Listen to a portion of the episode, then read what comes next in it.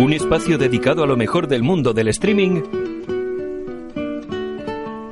con el comentario y análisis de las mejores series y películas que puedes encontrar online. Esto es NAC, Netflix a la carta.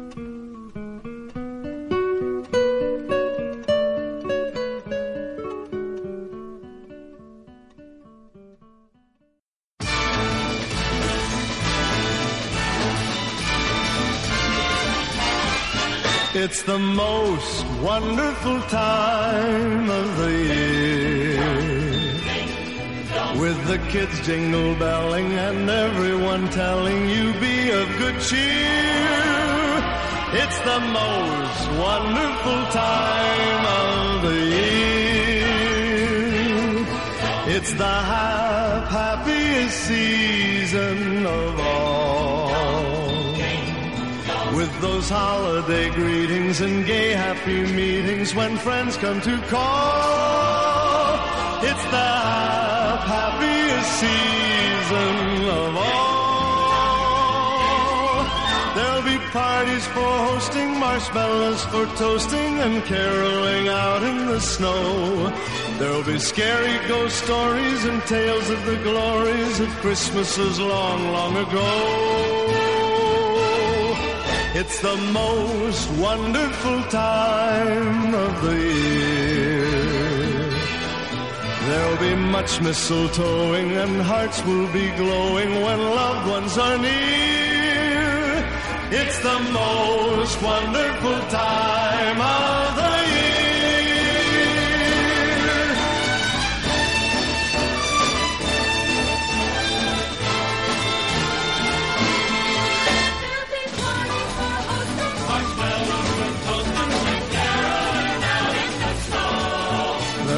scary ghost stories and tales of the glories of Christmases long, long ago.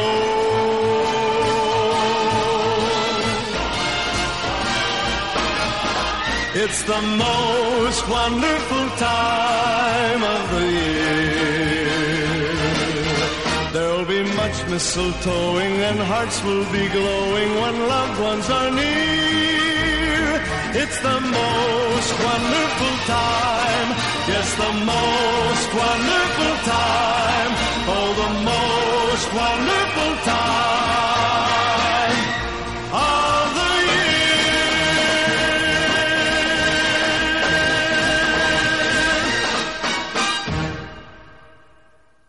Martín, Antonio,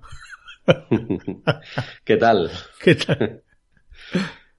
Este año ya llegó la Navidad, ¿verdad? Efectivamente. O casi, estamos en puertas. Justamente, le vamos a proponer este, en este programa a los oyentes algunas alternativas como para pasar las últimas horas anteriores a, a Navidad. Efectivamente, que tienen con nosotros de fondo. efectivamente. ¿Y, y qué se ven algunas de las películas que recomendamos, Antonio, o, o no? Eso es. Y que, ah, como bien dices, pues que aprovechen también esta Navidad para ver alguna o varias de las películas que vamos a recomendar, aunque creo que muchas de ellas ya las habrán visto, ¿no? Eh, yo creo que sí, son películas. Mira, pero son esas películas que llegan a Navidad y decís, bueno, voy a verla. o es la, Pues son- la fecha es exacta, viste, para verla. Son, como bien dices, son esas películas que ponen la televisión tradicional. Aquí en España está Antena 3, Telecinco, ¿no? Televisión española. Sí. Y estoy seguro que de estas 10 que vamos a proponer, más de la mitad las van a poner en esta, en esta semana de vacaciones o semana y pico, ¿no? O dos semanas. Absolutamente, Antonio. Y yo te digo, porque vos sabés que yo todos los años me hago una, veo una serie de películas, no, hay alguna serie fija, ¿no?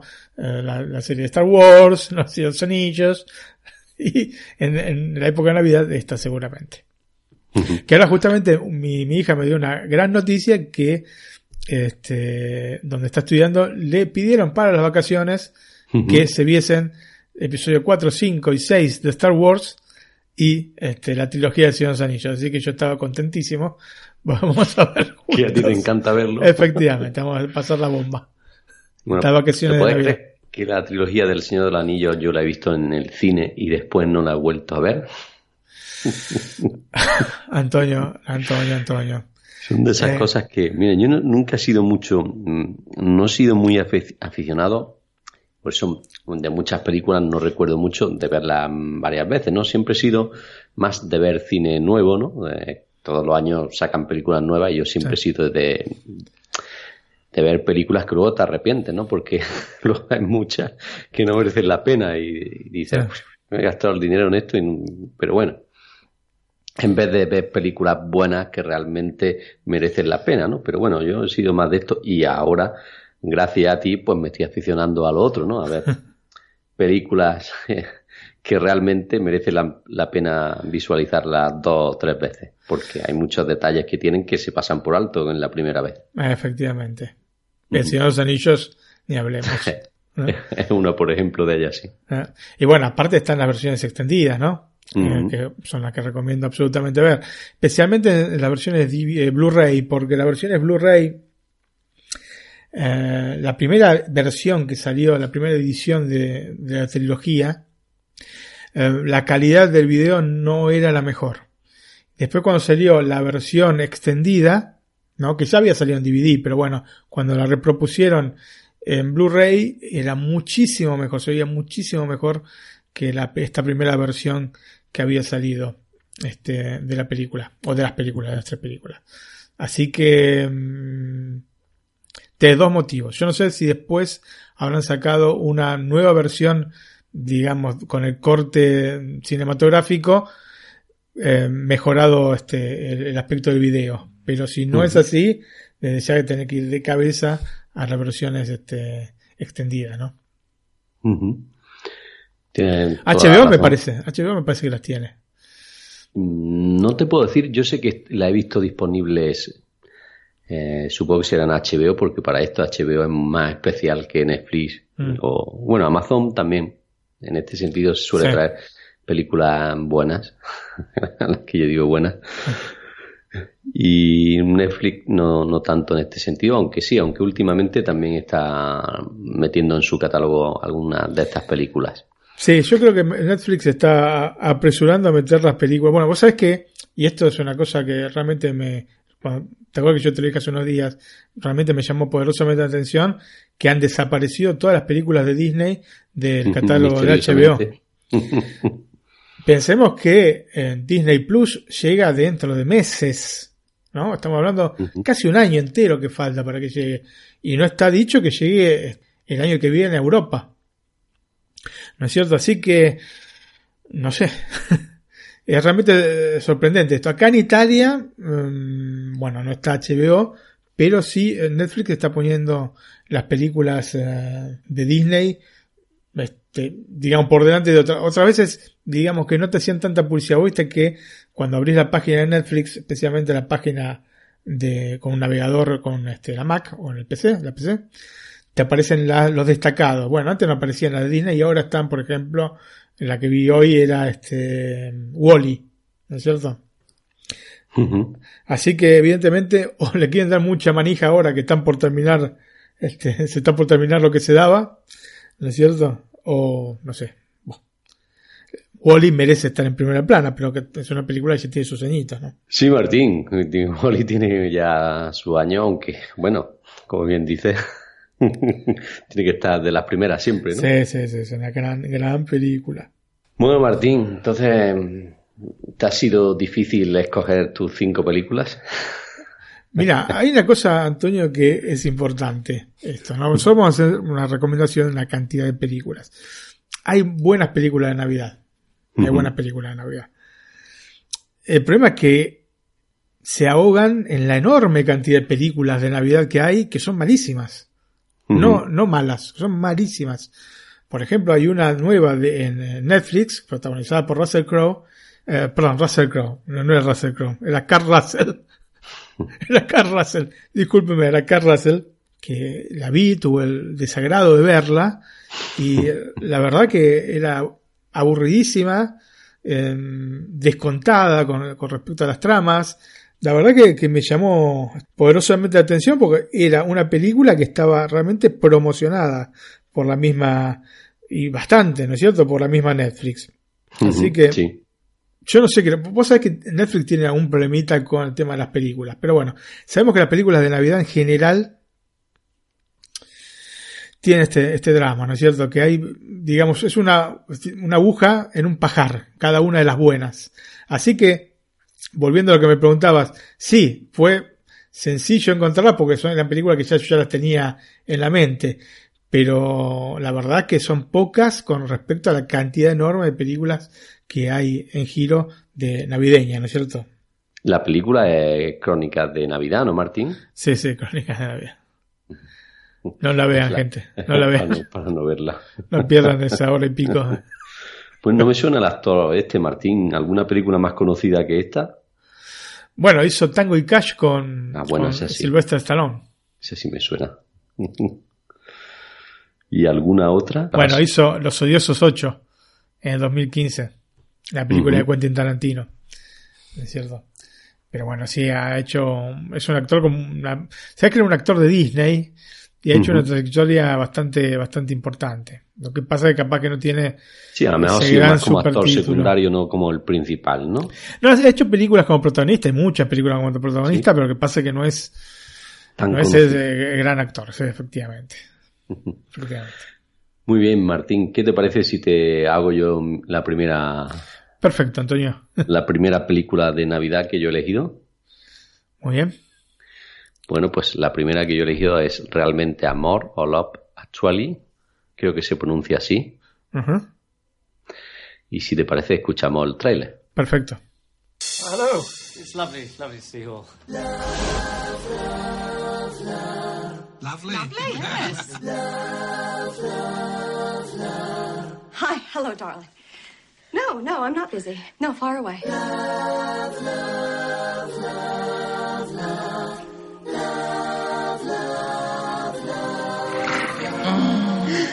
Let's do it. Let's go get the shit kicked out of us by love. Yes.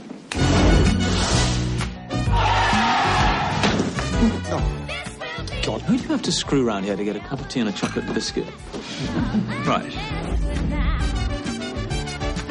Bonjour, Aurelian. Bonjour. Excuse me for one second. Okay, that's done. You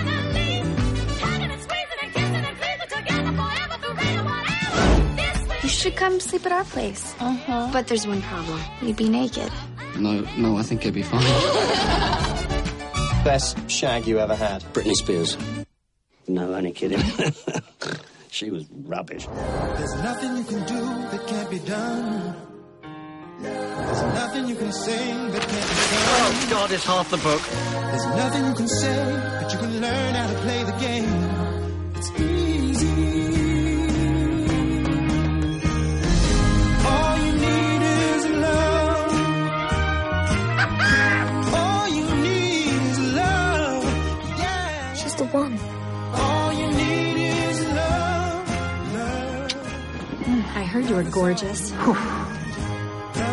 you need.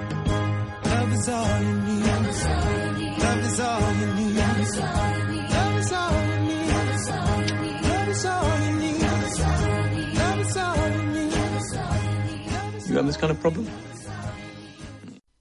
Bueno, Martín, pues después de este tráiler, ¿no? Hay que decir que la película realmente Amor es un clásico indispensable, pienso yo, para todo amante del género romántico y navideño, ¿no?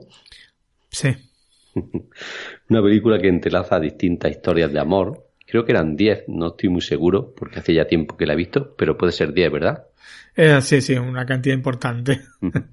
Me acuerdo la, la- la- el póster de la película que también tenía un montón de fotos de las distintas tramas, ¿no? Eh, Y también, pues evidentemente, está encabezada por un reparto de élite también, ¿no? Entre Sí. los que destacan, por ejemplo, Emma Thompson y o Hugh Grant, ¿no? Entre otros. Sí. Y que se ha convertido en, en uno de los títulos estrella de Richard Curtis. Mm, También la música también destaca, ¿no?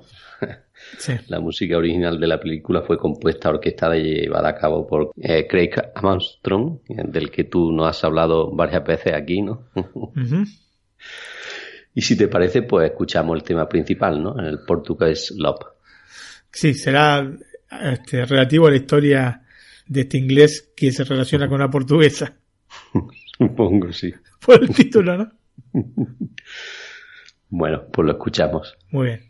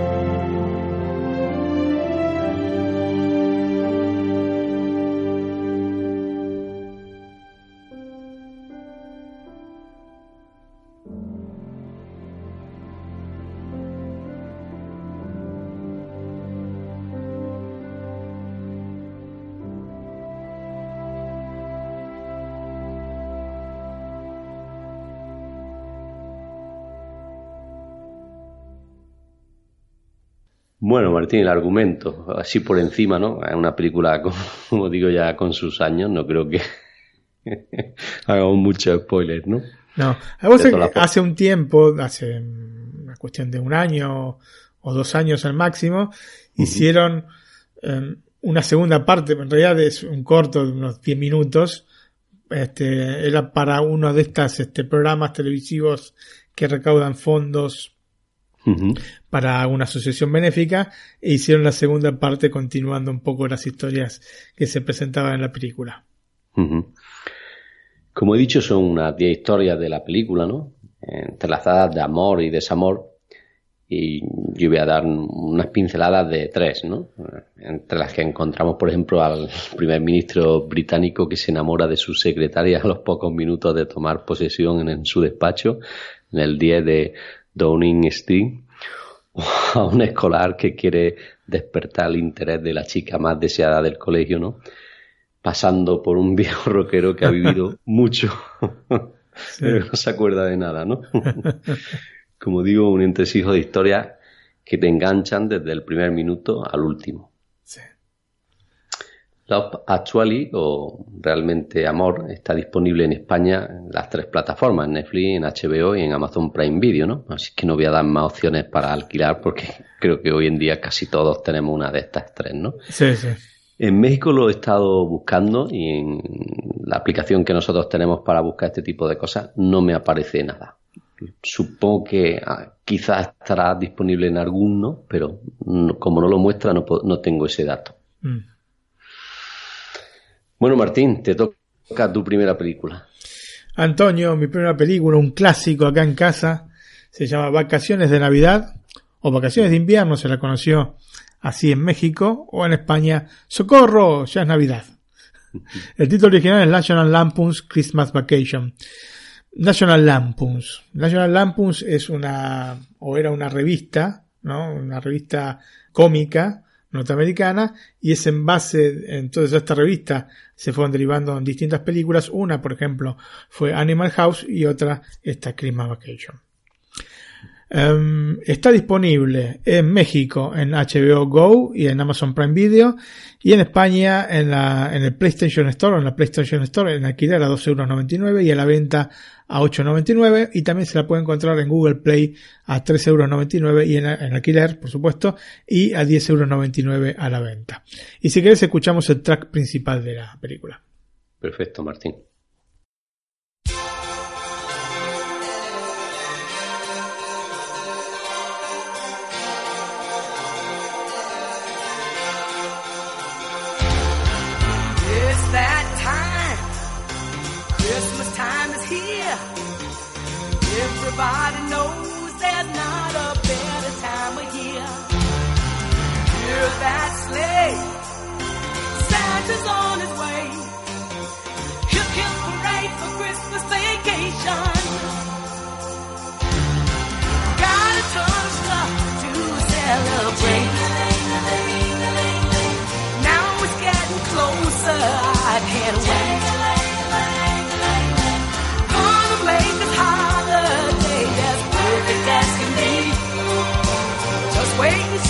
Christmas vacation.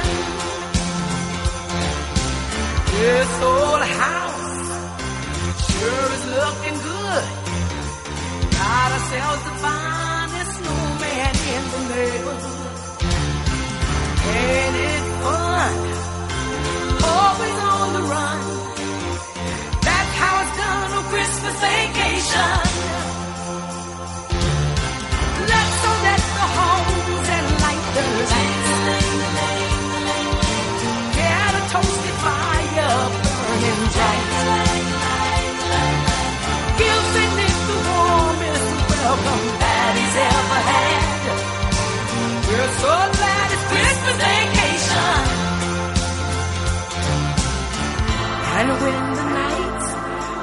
Peaceful and serene, we can cuddle up and do our Christmas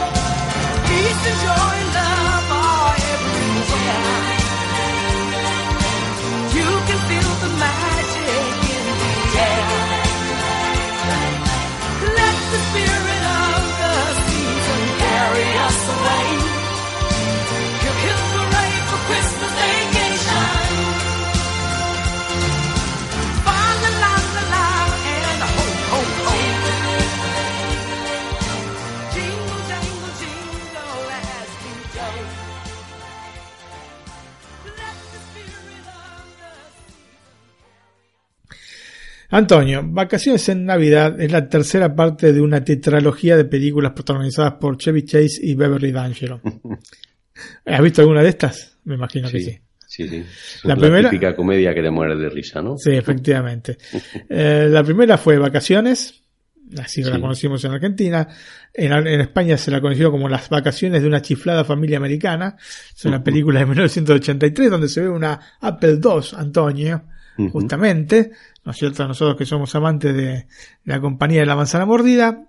Em, la segunda película que salió de esta saga de películas eh, fue Vacaciones en Europa o Las Vacaciones Europeas de una chiflada familia americana del año 85. La tercera es esta que estoy comentando, Vacaciones eh, de Navidad. ¿No es cierto?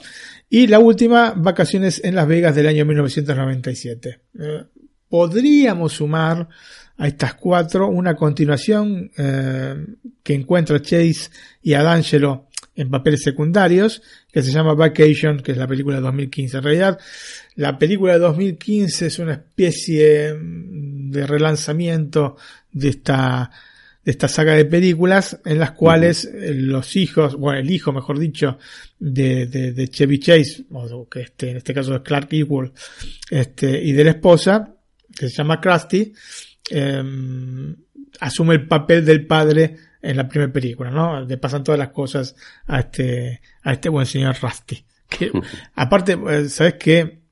Eh, en las distintas películas han usado siempre, si bien siempre se repitieron Chevy Chase y Beverly D'Angelo como los protagonistas, como la, pareja ¿no? Del, padre y la madre, los hijos siempre fueron cambiando. En todas las versiones de, las películas, desde la primera hasta la última. En general, Antonio, cuando se piensa en la Navidad, eh, en Hollywood se recurre, en el caso de las comedias, a la idea de las reuniones familiares en las cuales los integrantes no se toleran entre sí. ¿No es cierto? Suele pasar, sí. Eh, sí, yo esto no sé, no sé si te ha pasado a vos, pero a mí personalmente eh, no es que me ha pasado en mi familia. Puede, puede ser que alguno no te lo banque mucho, pero en general no es que pasa que no, ninguno se soporta entre sí. ¿No es cierto? Esto es más, digamos, como para orientar las películas eh, en un tono de comedia.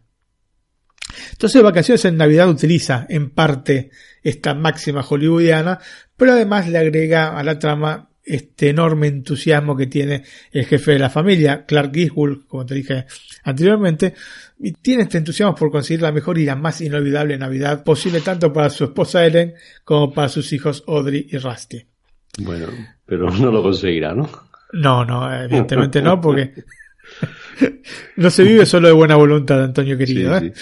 Todo comienza, como el resto de la saga, con un viaje programado por Clark, en este caso para encontrar un enorme árbol de Navidad que a duras penas entra en la casa de los Griswold, ¿no? Vos lo ves el árbol cuando lo coloca y da contra el techo ya doblado, ¿no es La punta doblada.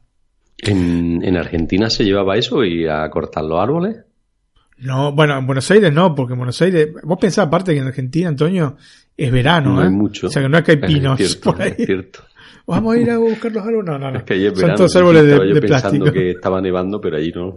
Bueno, inclusive acá en Italia te digo que el- a pesar de yo vivo en una ciudad que en invierno hace frío, ah, no te digo que todos los años nieva, pero digamos una vez cada tres años sí hay nieve y no se utiliza mucho este, comprar el árbol, digamos, real, ¿no?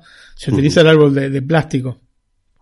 El Sí. tradicional árbol de plástico. Aunque, mira, el, eh, la semana pasada que eh, fu- fuimos al supermercado con mi esposa, estaban vendiendo árboles de esto. Lo que pasa es que después es difícil colocarle las bolitas, porque tienden a doblarse y caerse, porque no son estos super mega pinos que tienen los norteamericanos, ¿entendés? Son más endebles las ramas. en fin. Bueno, eh, volviendo entonces a la película, y digamos, este Griswold, que finalmente roza el límite de la locura, Antonio, cubre todo el exterior de la casa con nada menos que 25.000 luces intermitentes, que bueno, después resultará que no son intermitentes, o que por lo menos no se prenden y se apagan, quedan prendidas directamente. Eh, Pero bueno, ese regalo sorpresa es lo que realmente perturba a Clark. ¿No? Yo a veces me siento muy identificado con Clark porque me gustan todos estos regalos sorpresas para Navidad. Bueno, en este caso Clark quiere instalar una piscina este, en el fondo de la casa y para ello extendió un cheque por 6.500 dólares que deberá cubrir con el bono de fin de año que todavía no ha recibido. Nosotros le llamamos acá en Italia tredicésima, ¿no? Este, al sueldo extra que te dan este, en diciembre. Sí, Hay se también una, paga extra. Claro, hay una cuatordicésima inclusive para la gente que trabaja en negocios, no sé, tiene un, un, este, el sueldo 14, digamos, sea, a mitad de año. Y en Argentina se llama aguinaldo, que bueno, por muchos años se daba como este, acá en Italia el sueldo entero a fin de año, pero después por cuestiones económicas los desdoblaron y dan una parte a mitad de año y una parte a fin de año. Bueno, por eso es un tema económico que a la mayoría de las personas no le interesará. Bueno, eh, todo este motivo, cuadro familiar se va a ir conformando con padres, tíos, primos, ¿no? Todos invitados para esta noche buena que quieren pasar este Griswold con, la familia.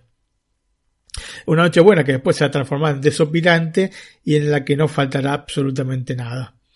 En tanto, el famoso bono que Clark estaba esperando con tanta ansia, llega a último minuto, Antonio, pero bueno, vamos a escuchar este tramo de la película y vamos a ver qué es lo que le deparó el destino a nuestro pobre Clark Griswold. Perfecto, lo escuchamos. ¿Qué diablos quiere? Eh, tengo una entrega para Clark W. Grisman. Se supone que debía entregarlo ayer, pero cayó entre los asientos. No lo vi. Lo siento.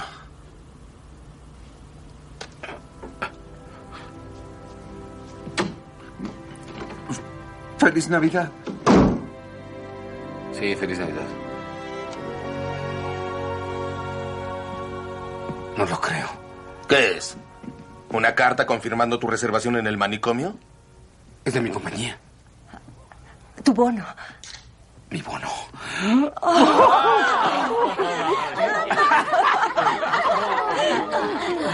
¡Ábrelo! ¡Ábrelo! Sí, espero que sea una fortuna, Clark. Apuesto a que sí. ¡Ay, Dios! Yo creía que... Yo tenía... ¡Qué alegría! ¿Vas a llorarle encima o vas a abrirlo? Iba a esperar hasta mañana para decirles, pero qué diablos. Con este cheque de bono voy a construir una piscina.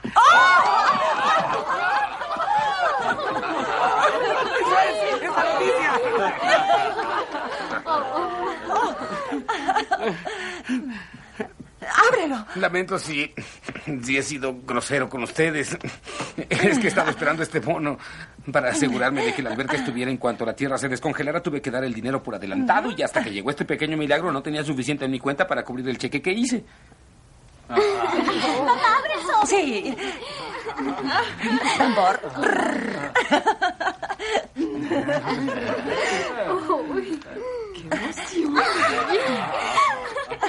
Si sobra suficiente, eh, voy a invitarlos a todos para ayudarme a estrenar. No sé nadar, ya lo sé, Eddie.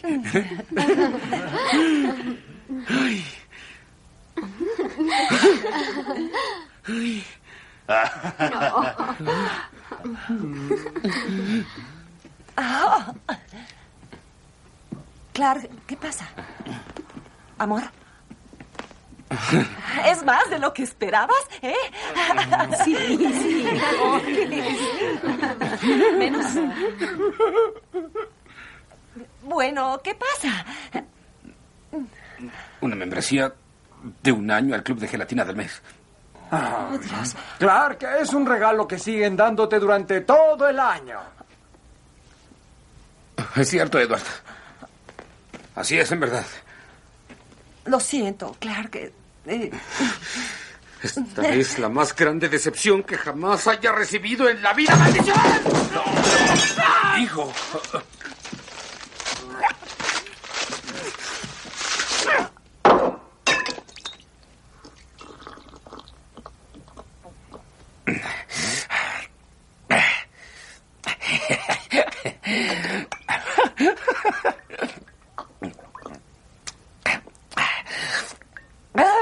Oigan, si alguno quiere una idea de último minuto de regalo para mí, tengo una. Quisiera Frank Shirley, mi jefe, justo aquí hoy. Quiero que lo traigan de su refugio vacacional allá en Holiday Lane con todos los demás ricos y lo quiero justo aquí, con un gran moño en la cabeza. Y quiero verlo directo a los ojos y quiero decirle lo ruin, mentiroso, maldito, podrido, miserable, bajo, cara de serpiente, aliento de polvo, descarado, prepotente, ignorante, sanguijuela, cara de perro, tarado, estéril, engreído, inmisericorde, gordo, egoísta, degenerado, asqueroso, gusano y pedazo de desperdicios de mono que es él. ¡Aleluya! ¡Caracoles, ¿dónde están las aspirinas? Antonio, Realmente desopilante. Este, yo te digo, ayer, este, como te comenté, off the records, lloraba de risa cuando estaba poniendo acá para el programa. La película es un compendio de gags que se nutre fundamentalmente de dos cosas. El buen hacer de Chevy Chase, que realmente es brillante en, en sus papeles de comediante. No sé si habrá hecho algún otro que alguna película no fuese comedia. Y este, te decía, bueno, este, este buen hacer que tiene este actor y un minucioso repaso irónico por cada uno de los detalles que conforman la Navidad actual que está basada en tradiciones, usos y costumbres más que en el verdadero motivo del festejo, ¿no? Em, es una película que a casi 30 años de su estreno, repito, en 1989, continúa siendo divertida porque apela a un humor simple y llano.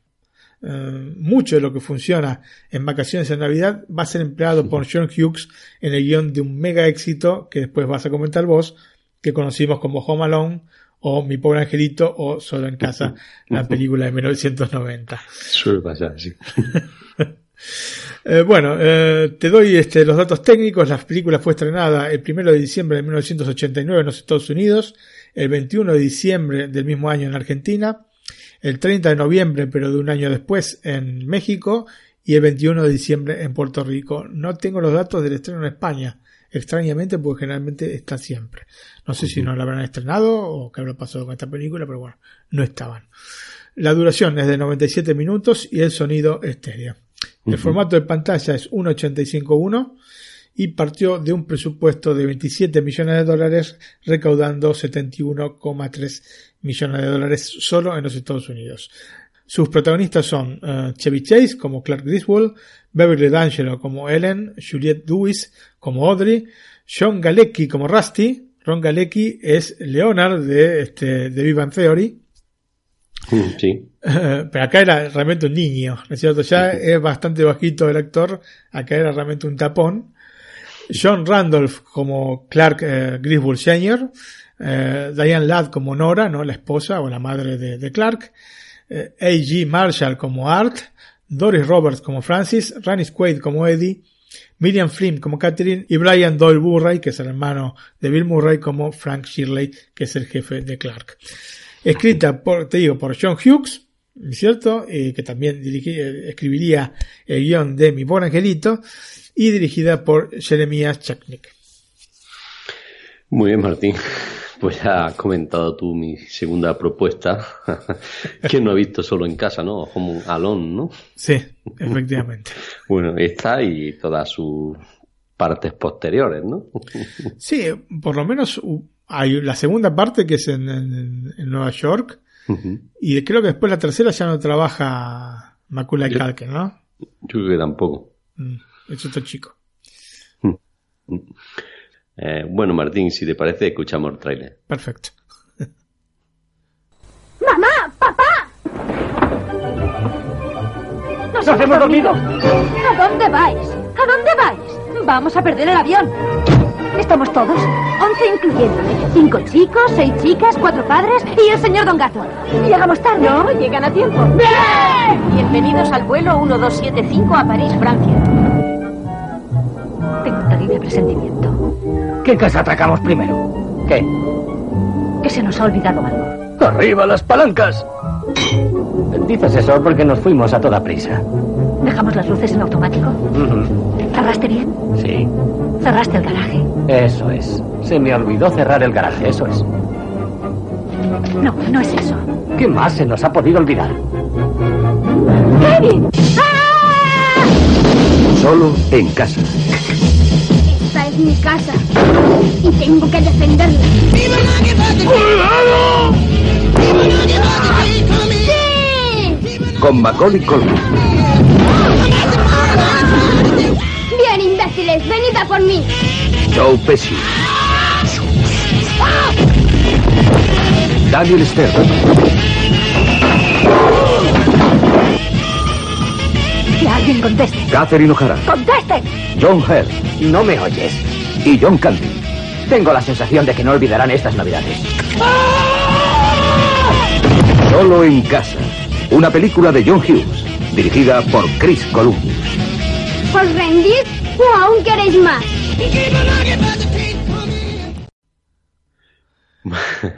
bueno, Martín, yo no sé con qué edad viste tú esta película. Bueno, no- te puedo decir que no era un niño, Antonio, porque ya cuando lo estrenaron tenía 19 años. Éramos adolescentes ya. Pero yo Sí, cuando recuerdo que casi cuando- adultos, sí. sí, yo rondaba los, yo creo que los 17, 18, Sí, sí. 19 años, por esa época más o menos. Ah. Entre los 17 y los 20 años, Claro. para ser exacto. Y yo decía, pues, ¿por qué no me habrán dejado a mí mis padres solos? en casa no tendría que haber pasado Sí. yo también bien como este, ¿no? bueno, como digo, Solo en casa es una película dirigida principalmente para el público infantil, ¿no? Eh, fue mm, lanzada en el año 1990, eh, dirigida por Chris Columbus, protagonizada, como bien ha dicho, por quién, Martín? Macula y Calken.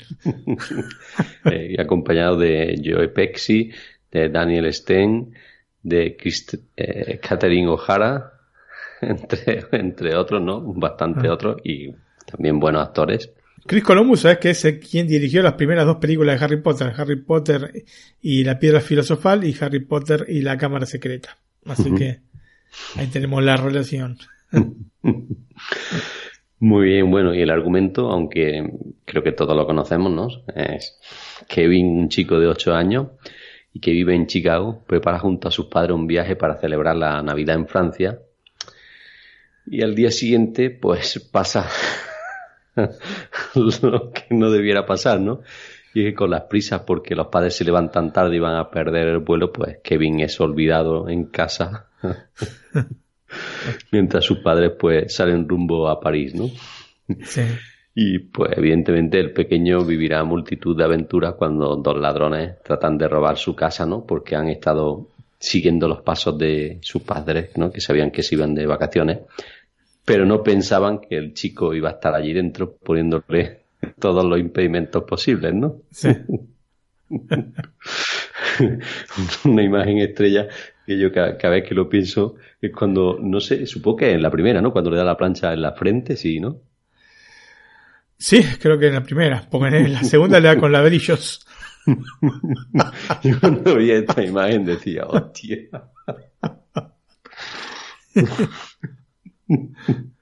Que le deja la marca. Tiene que ser doloroso eso, ¿eh? Mira que yo ¿Qué te trabajo- parece?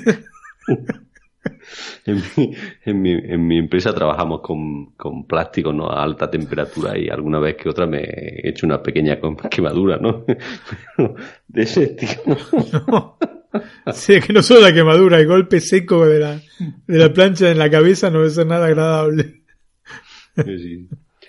Bueno, si te parece, Martín, escuchamos la música de los títulos, de los títulos finales de la película. Perfecto.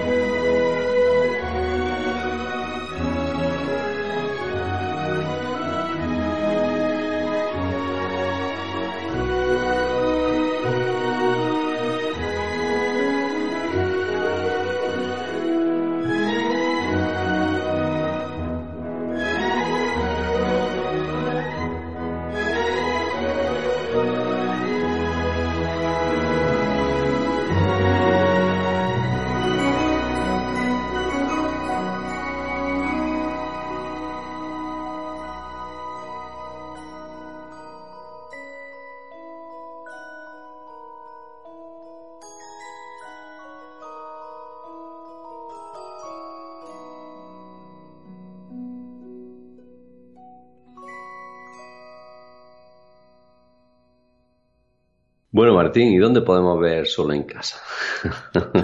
bueno, recuerdo, ahora que ahora estoy recordando yo que creo que Apple la regaló en esto que cuando llegaba la Navidad, la semana esa de regalo. Ah, sí, ¿sabes que me parece que sí? Sí, sí. La debo tener por ahí entonces. Sí, yo creo que incluso Apple, Sí, no sé si la primera versión o la segunda, pero creo que Apple la regaló cuando hacía, sacaba su aplicación esta, Sí, sí, sí. que ya por desgracia no lo hace. Sí. Eh, sacaba su aplicación y decía cada día un regalo. Y Creo que eran un día 12 regalo una regalos, ¿no? película, Ah. otras aplicaciones, otros Sí, juegos. sí. ¿no? Y eh, yo la tengo también en la biblioteca de Apple porque creo que la, la regaló. Así que si alguno es usuario de Apple de hace unos años y quizá la tenga en su biblioteca y no se acuerde. Aparte de esto, en España está disponible en Movistar Plus, en su catálogo, y para alquilar la tenemos en iTunes y en PlayStation Sí. es a 1,99 euros, en Microsoft a 2,99 y en Rakuten TV a 3,50. Si por- por- prefieres comprarla, pues en iTunes está a 4,99 y en PlayStation, en Microsoft a 7,99 y en Rakuten a 8,99. Y en este caso sí tengo datos para México, ¿no? Ujú. Tenemos para alquilar a 2 dólares en PlayStation, que no sé por qué eh, tenemos el precio aquí en dólares. Supongo que serán dólares americanos, ¿verdad? Probablemente sí, sí. Por Luego valores, ¿no? Porque si no, no No, si no, no coincide, sí. Mm. Y 25 pesos mexicanos en Claro y Microsoft 50 pesos en iTunes y 60 pesos en Google Play. Y la podemos comprar a 7,99 dólares en PlayStation. Eh, lo, lo dejo aquí entre comillas porque si no fuesen dólares sería muy barato. Sí. 69 pesos en iTunes, 99 en Microsoft, 100 en Google Play y 169 en Claro Video. Bueno, Martín, y ahora nos trae una película que también, esta sí tiene más años, esta me acuerdo yo que la vi jovencito, jovencito, y que todos queríamos una mascota como esa, creo yo, ¿no? Eh. Uh. Así cantaba el, el pequeño Moway, Gizmo. Eh, estamos hablando de Gremlins, una película de 1984. Eh, la película está disponible en el PlayStation Store, en alquiler a 2 dólares y a la venta a 7 dólares 99 y también se la puede encontrar en la tienda de Microsoft a 25 pesos mexicanos en alquiler y 99 pesos mexicanos a la venta y en iTunes en HD a 69 pesos mexicanos a la venta. Por su parte en España está disponible en Movistar Plus o se la puede comprar a 4 dólares 99 en iTunes. Y Antonio, escuchamos el título final o la canción final de, de la película que se llama The Gremlin Rag. Perfecto.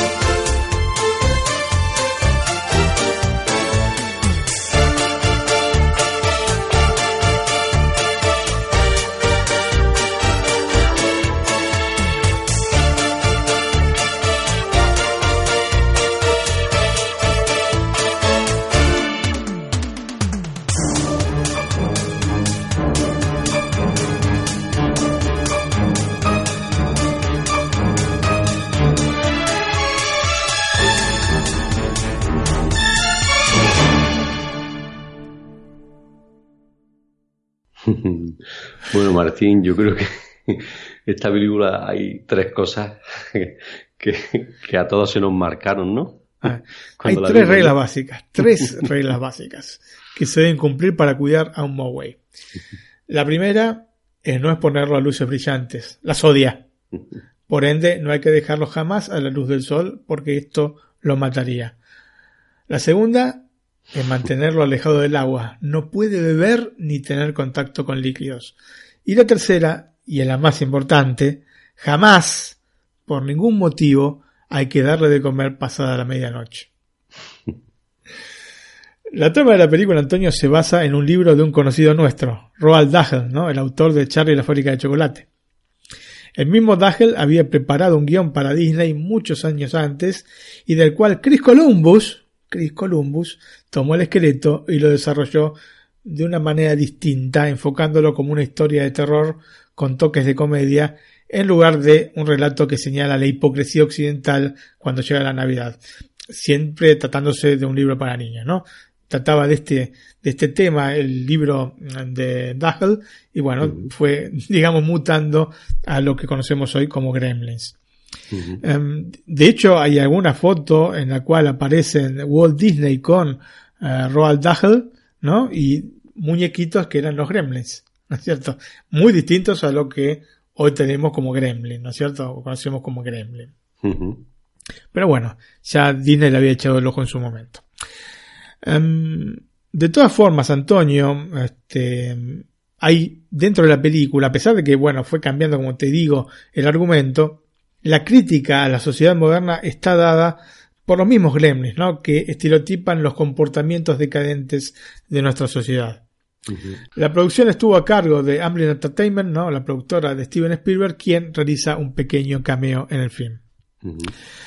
La película de Antonio nos presenta a Randall Peltzer, un inventor de aparatos inútiles, que encuentra en un negocio de objetos y curiosidades chinas un pequeño y en apariencia tierno ser, ¿no? Un Moway. En realidad, Moway, eh, en- dentro de la mitología china, eh, es un demonio, ¿no es cierto? Pero bueno, esto no lo explican en la película. Y este Moway es una especie de lemur con mucha inteligencia y poseedor de las características fuera de lo común que relaté al inicio, ¿no? Esta cuestión de que no puede ver este luces brillantes, de que no puede ser mojado y no puede efectivamente comer después de la medianoche. El tema que el propietario de la tienda, que es uno de estos chinos muy viejos, con el pelo largo, ¿no? Los ojos así blanquecinos, casi dirían, como si tuviera algún problema para ver, no quiere desprenderse de este, del Moway, pero ante la falta de dinero, el nieto termina vendiéndoselo a Perzer, que lo lleva a casa como regalo de Navidad para su hijo. El pequeño Gizmo, es el nombre que le ponen los Pelzer, ¿no? Por accidente va a entrar en contacto con agua, lo que va a hacer que se reproduzca, ¿no es cierto? Cuando entra en contacto con agua, ¡puc, puc, puc, puc! saltan este, pelotitas, ¿no es cierto? Peludas, Como de las cuales echamos pues, jabón al agua, ¿no? Y bueno, se, se van formando distintos, distintas vidas, distintos Moways. Pero estos nuevos Moways, Antonio, no son tan amables como Gizmo y rápidamente engañan a Billy para poder comer pasada la medianoche, lo que eventualmente lo va a convertir en gremlins, ¿no? Este, que son unos seres sumamente violentos que luego de multiplicarse en miles, ¿no? Porque este, se tira eh, Raya, que es el, el líder, ¿no? De, estos este, gremlins, este, así muy, muy, muy malos, se lanza a una pileta y bueno, se reproducen este, los gremlins. Y bueno, generan el caos absoluto en Kingston Falls, que es este pequeño pueblito donde se desarrolla la historia. Eh, lo llamativo es que estos gremlins eh, son una mezcla de divertidos y espeluznantes, con alma de niño además, que se deleitan viendo, por ejemplo, Blancanieves y los siete enanitos. Unos seres que exaltan las peores características de los humanos en la actualidad, ¿no? Que es consumismo, egoísmo y obviamente hedonismo. Y Antonio, vamos a escuchar una escena de la película que es justamente cuando los gremlins quedan alucinados viendo Blancanieves y los siete enanitos. Perfecto.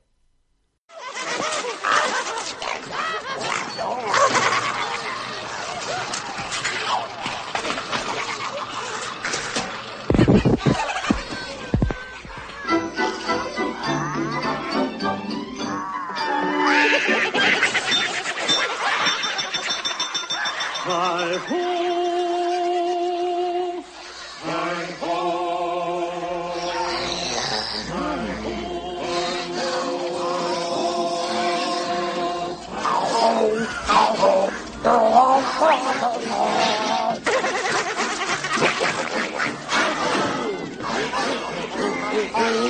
Oh, oh, oh.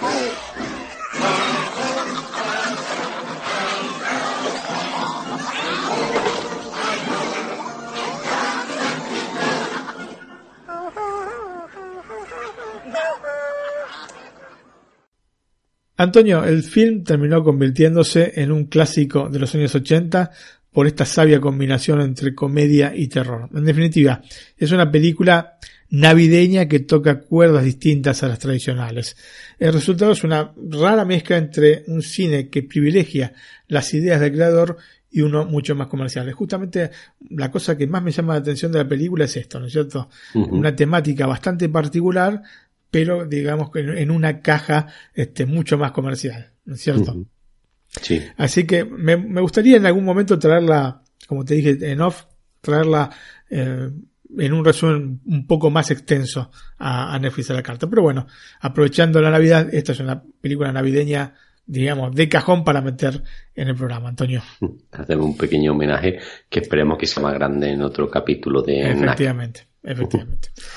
Pasamos a los datos técnicos. La película fue estrenada el 8 de junio de 1984 en los Estados Unidos, el 23 de agosto en Argentina, el 28 del mismo mes en España, el 13 de diciembre en México, el 19 también de diciembre en Colombia y el 25 en Perú y Uruguay. La duración de la película es de 106 minutos y el sonido estéreo. El formato de pantalla es 1.85.1. Todas estas películas navideñas suelen tener este formato de pantalla partió de un presupuesto de 11 millones de dólares y recaudó 148 millones de dólares, un poquito más, 200 mil, este, en los Estados Unidos. La Eh, verdad que para, la- para el año que fue un presupuesto muy bajo, ¿no?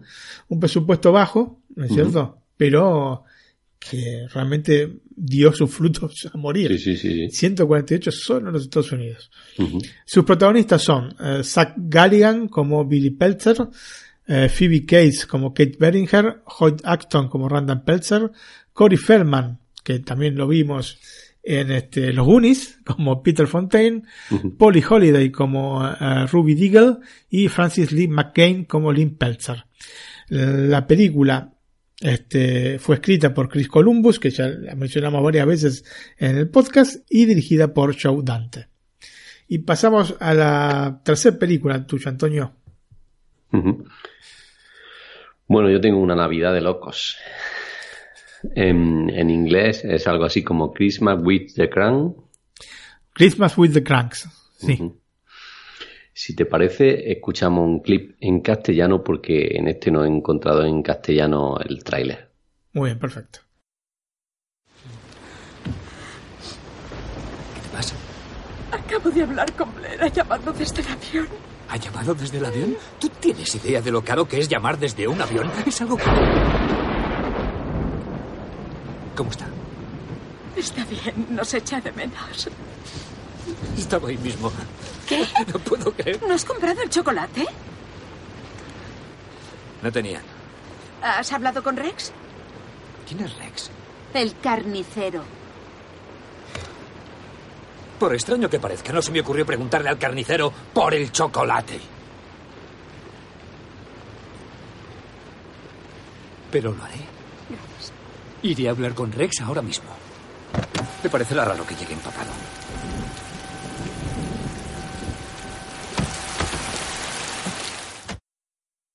Bueno, no te pregunto si la viste, ¿no? Es una pregunta un poquito absurda. bueno, Martín, Una Navidad de Locos es una película del año 2004 basada en la novela Una Navidad Diferente de John Grisham, eh, dirigida por Joey Roach y protagonizada por Tim Allen y Jamie Lee Curtis, ¿no? Sí. Conocidos también, ¿no? Efectivamente. Bueno, el argumento, pues.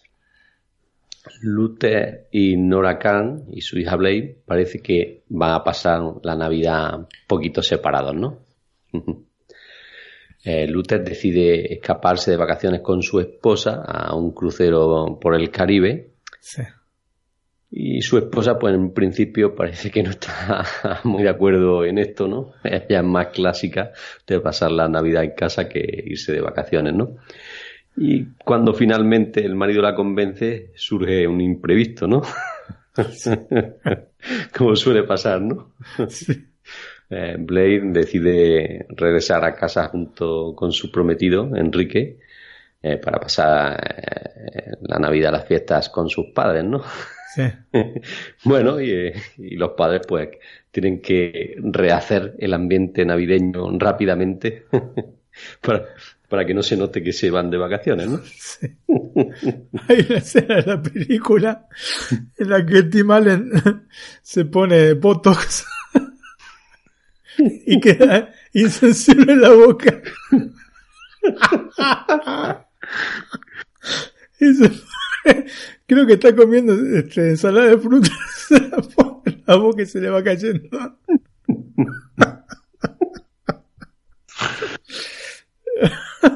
Son, son las clásicas películas que tienen tres o cuatro decenas de estas que, que no parar de reír. Sí, sí, sí, efectivamente.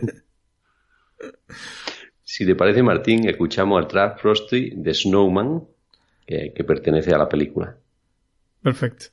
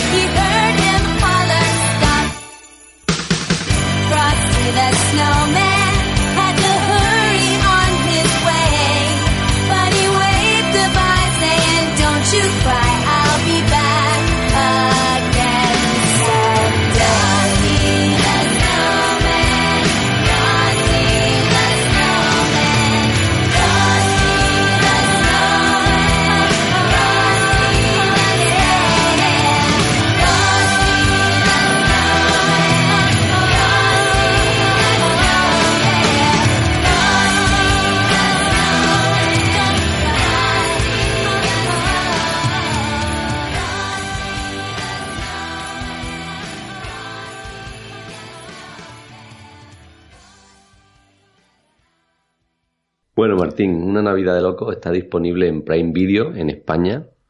Y si no tenemos acceso al, servicio de Amazon de streaming, pues podemos alquilarla por 1,99 euros en Rakuten TV, en Google Play, en Google Play perdón, y en PlayStation, en iTunes a 3,99 euros. O por el contrario, si preferimos comprarla, pues tenemos la opción de 5,99 euros en Rakuten TV, en iTunes, en PlayStation y en Google Play. Se han puesto todos de acuerdo. F.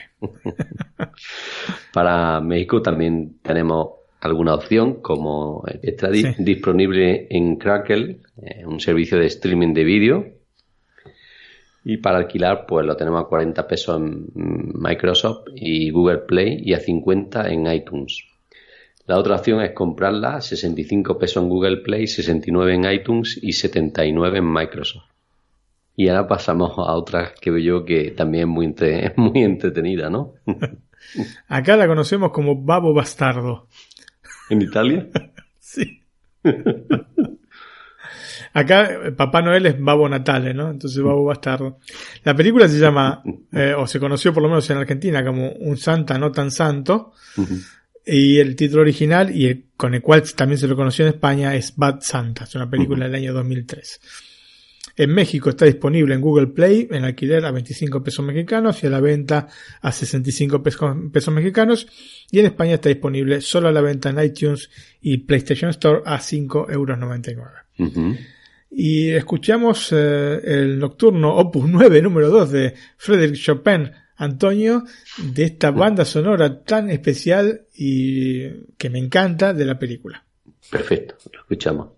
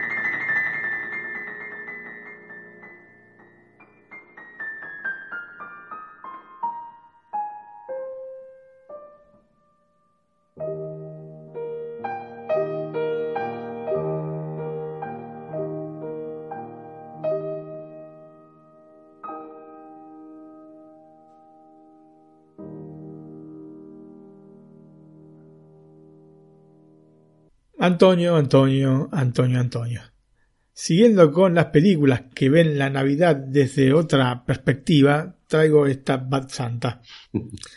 Y si cada uno de nosotros, según las vivencias personales, tiene una idea formada de lo que puede ser Papá Noel, ¿no es cierto? Ustedes dicen Papá Noel en España, ¿no? No Santa Claus. Sí, Papá Noel. Papá Noel. Nosotros Ahora también. más Papá Noel, hace unos años era Santa Claus. Bueno, nosotros yo siempre lo conocí como Papá Noel. Capaz que ahora hace muchos años que no este, voy a Argentina, capaz que le llaman Santa Claus. Espero que no haya cambiado eso. bueno, la película nos presenta entonces el exacto contrario de esta idea formada que tenemos de, de Santa Claus o de Papá Noel.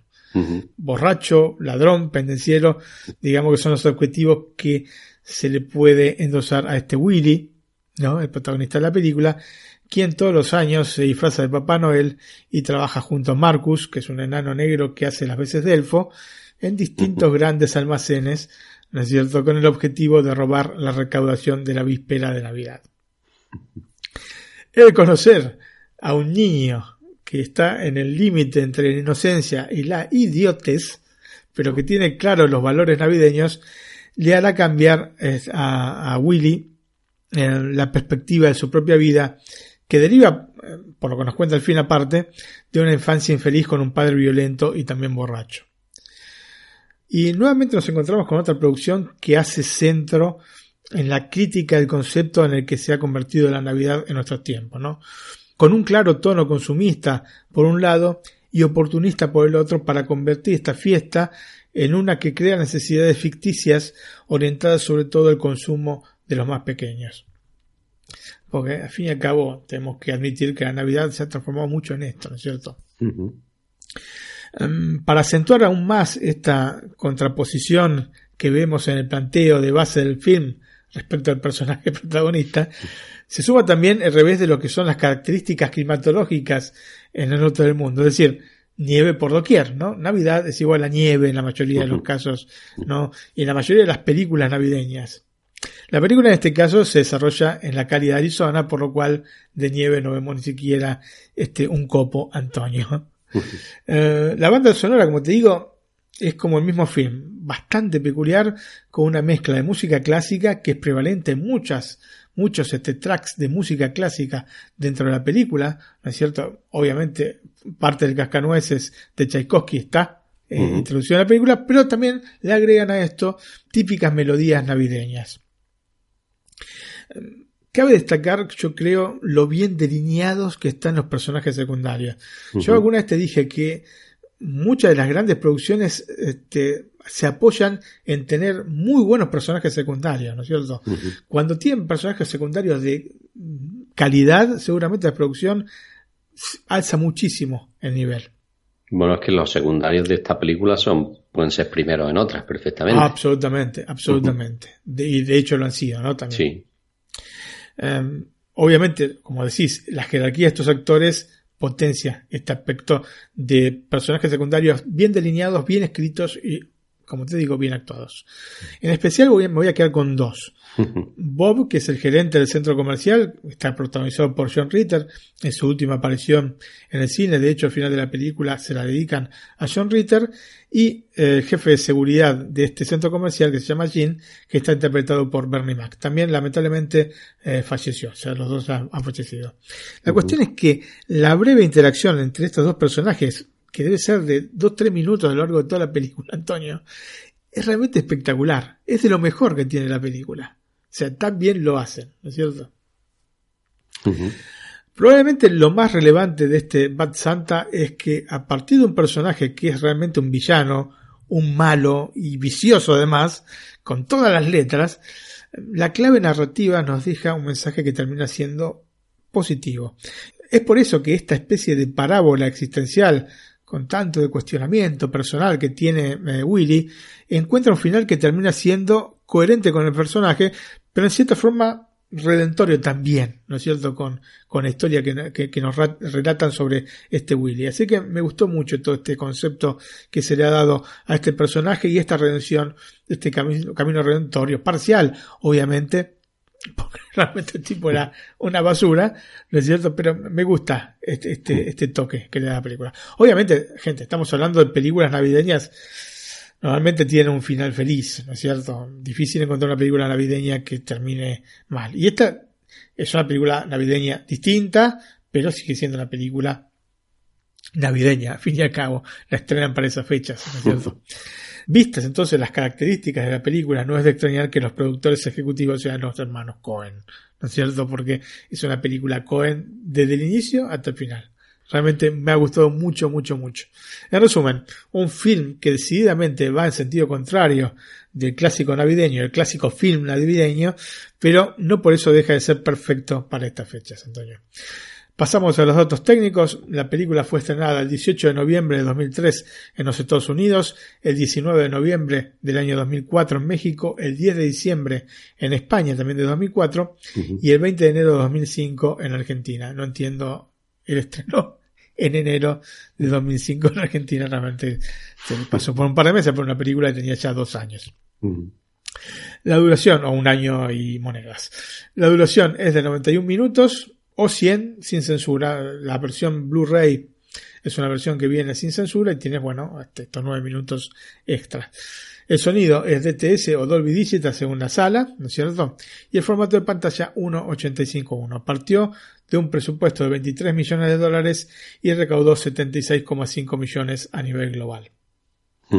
Sus protagonistas son Billy Bob Thornton, eh, en uno de los mejores papeles que he visto hacer a Billy Bob, como Willy, Tony Cox como Marcus, Brett Kelly como este chico que está más allá del bien y del mal, como dice en la versión italiana, Lauren Graham como Sue, eh, Lauren Thorne como Lois, John Ritter como Bob y Bernie Mac como Jean. Escrita por Glenn Ficarra y John Requa y dirigida por Terry Seagoff. eh, Billy Bob Thornton tiene una serie que me encanta en Amazon, que ya la traje aquí, eh, que es Goliath. Sí. Está la segunda temporada disponible, que tengo que verla porque. y que van a sacar que ya ha sido empleada para la tercera. Sí, Está por ahí. Publicaste Sí, sí. el post hace poco en la página. También Y- actuó en Love Actually, Ujú, sí, hace presidente de. Estados Unidos. Y como lo he visto aquí, la verdad que a mí me gusta muy bien hacer los papeles muy bien el actor. Sí, sí, sí. Acá está realmente rompe todo. Rompe todo porque es un papel complicado. Sinceramente, especialmente con la imagen arquetípica que tenemos en- de Papá Noel, verlo de esta manera. No, borracho, vomitando, este, orinándose encima. Obviamente, gente, esto no es para ver con chicos, es una película absolutamente para adultos. Bueno, Martín, como en casa en ningún sitio, ¿no? Nunca mejor dicho, ¿no? Esta es mi cuarta propuesta. Eh, Four Christmases, ¿se dice así? Sí, más o menos, va. Más o menos, ya, más o menos. Nos acercamos. Bueno, si te parece, escuchamos el tráiler. Perfecto. Hola, papá. Mamá, hola, soy Lo siento, mamá, malas noticias. Hola, no podremos papá, ir. soy yo. Nadie se enfadó más que nosotros el año Quería pasado, pero hay que que no conformarse y podremos aceptar pasar la contigo situación. la Navidad. Cada año, Brad y Kate evitan pasar las Navidades con sus respectivas familias. No está previsto que aterrice ni despegue ningún vuelo. No puede estar pasando. ¿No hay vuelos con otra compañía asociada? No, lo siento. ¿Y una no asociada? No, tampoco. ¿Y una a la que la suya se haya asociado sin que se sepa? Pero este año ¿Dónde pasarán estas Navidades? se verán obligados a celebrarlas Hola, mamá. Es mi padre. Seguro que nos han visto en las noticias. con sus familias. Verás qué chuchón te da cuando te vea, mamá. No achucharé a nadie. Está deseando veros. The New Line Cinema. Tenemos que pasar estas navidades con rapidez y sin pelearnos con la familia. Feliz Navidad, mamá. Hola, papá. Hola, mamá. Feliz Navidad, papá. Kate, estos son mis hermanos Denver y Dallas. Tú debes ser la chica de Orlando. ¿Orlando? Nosotros tenemos el nombre de la ciudad en la que nos parieron. Qué mal gusto. Empezamos bien.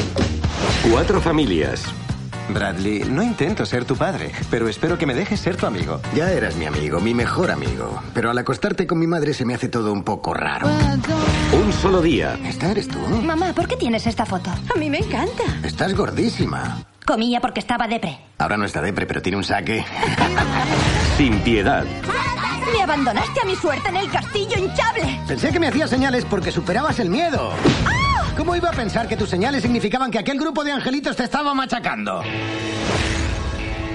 ¿Cómo vas a apreciar a alguien por lo que es si no le conoces? Mis hermanos están entrenados para la lucha. Oh. ¡Rinde de soldado será mucho peor! ¡Qué nenaza! Lo único que desean estas navidades Solo tengo que ajustarlo. ¡Tírale, el hombre! Pero no tanto. es una escapatoria. Vince Bong, Reese Witherspoon, Mira que vomitar sobre la tía Kate. no lo aguanto. como en casa en ningún sitio. Me voy, es asqueroso. Ese olor agrio es horrible.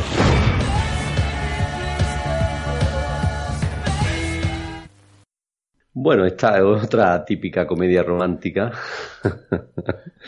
producida por Split Glass Entertainment y lanzada por New Light Cinema el 26 de noviembre de 2008, el Día de Acción de Gracia. Este dato que tengo supongo que sería en Estados Unidos, no tengo los otros datos. Me tienes que explicar luego dónde buscas tú estas cosas. Bueno, distribuida por la Warner Bros. y protagonizada por Vincent Vaughn, Reese Witherspoon y quién, Martín? Robert Duvall. ¿Y quién es Robert, Robert Duvall? Ah, Antonio, Antonio. El ¿Cómo te consigliere di- pregunto eso, eh? del, del padrino. Tom Hagen. Sí. Bueno, ha hecho tantísimas, ¿no es cierto? Entre otras, THX 1138 también. También, exactamente, sí, sí. Bueno, Martín, el argumento. bueno, eh, Brad y Kate pretenden pasar la Navidad como en años anteriores, ¿no? Alejados de su familia. Pero ven como sus planes iniciales en este año se convierten en algo muy diferente, ¿no? ¿Te Sí. imaginas? Le dices a tu familia, eh, me voy a ayudar a los niños a África a poner vacunas. Como todos los años, aparte. Como todos los años, no puedo- lo siento mucho no estar en Navidad. Sí. Y hay un retraso en el vuelo y coge la televisión y te saca a ti en primera plana. Cuando va con la, la mina, la tipa que le hace este, la entrevista, y no, sé dónde mira. Ay, qué. Como, como digo, mientras son entrevistados por sorpresa la cadena de televisión, claro, sus padres en ese momento, sus padres y suegros, depende de quién sea, están viendo la tele y claro, ya no tienen excusa, ¿no? ¿Qué tienen que Sí. hacer? Pues, evidentemente pasar la Navidad diferente al otro año y con la familia, ¿no? Claro, el tema que se llama Cuatro Navidades porque los padres están divorciados, lo- los padres de ambos. Sí. Entonces tiene que ir a la casa del padre con este que, que vive con los hermanos, el padre de él que vive con los hermanos, a la ma- madre que vive con el mejor amigo de él. Yo me pongo en el, en el, en el papel de Brad, que llegó a la casa de, de mi padre y se pone mi hermano allí a hacerme pressing cat. Se queda Sí, bueno. mi, mi mujer un poquito espantada, ¿no? Diciendo, ¿esto qué familia es? La verdad que sí, que son películas que, que, eh, que están, como he dicho antes, para pasar un buen resto en familia. Y Efectivamente. sí. No son películas que te pasen a cambiar eh, la existencia ni que sean profundísimas. eh, Cumplen este papel. Ujú. Bueno, Martín, la música elegida es Christmas All Over Again. Si te Muy parece, lo escuchamos. Ok.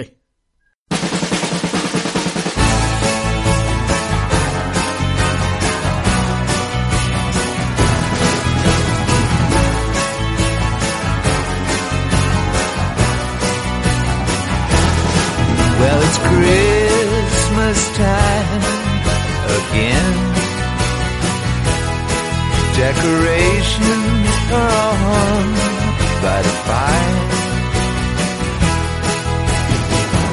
Everybody's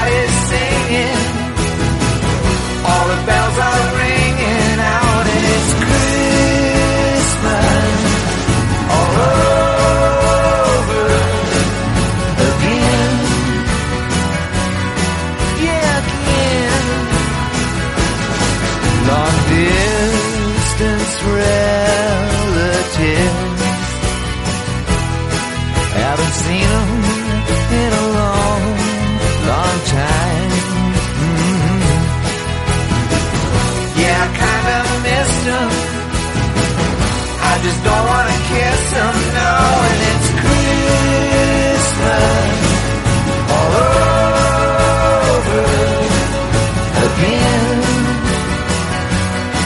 Yeah, again. And all over town, little kids come get down.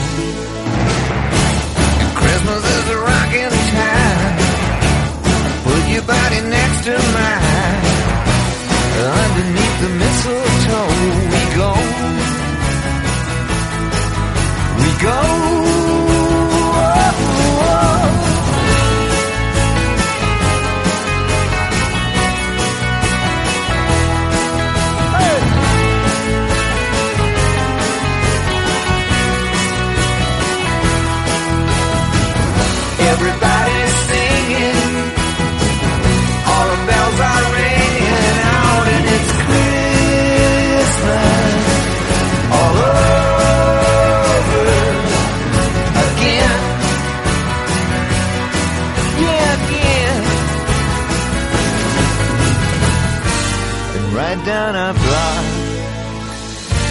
Kids start to rock.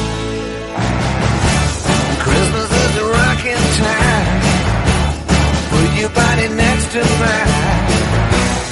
Underneath the mistletoe we go. We go. Merry Christmas time. Come and find you. Happy and thereby your fire. I hope you have a good one. I hope mama gets the shopping done and it's a Christmas all over again. Oh, baby, it's Christmas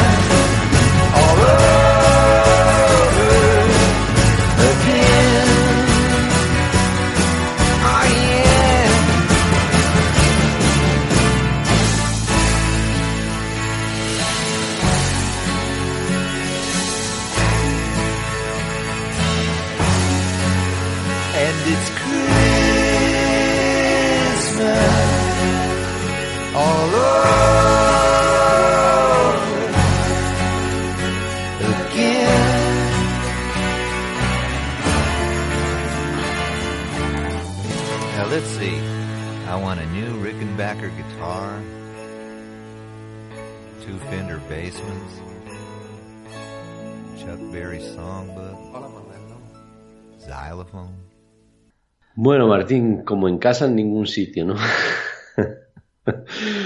no he encontrado opciones de streaming en España, lamentablemente, porque la verdad que a mí esta película también me hizo pasar buenos ratos.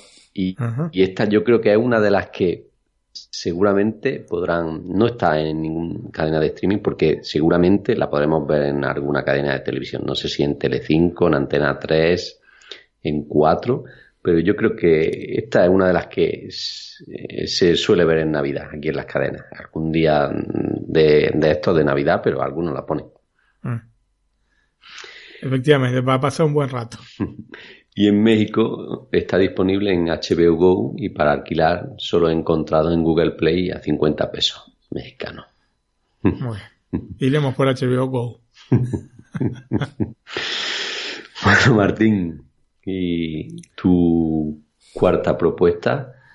Antonio, Santa Cláusula, sí, la conocimos en Argentina. Vaya Santa Claus. Me suena en. España, de Santa Claus en, este, en Estados Unidos, una película de 1994. En México está disponible en Netflix. Oh, paren las rotativas, está en Netflix, gente. Así que no tienen que estar ahí buscando en ningún servicio ni pagar nada extra. Directamente con los 8, 9, 10 dólares que pagan por mes por Netflix, la van a tener incluida. En España, Te quería decir que está el- hay mm, varias versiones, ¿no? ¿O no? Sí, sí, sí, han tenido, han tenido secuelas. sí, ¿no? sí, sí.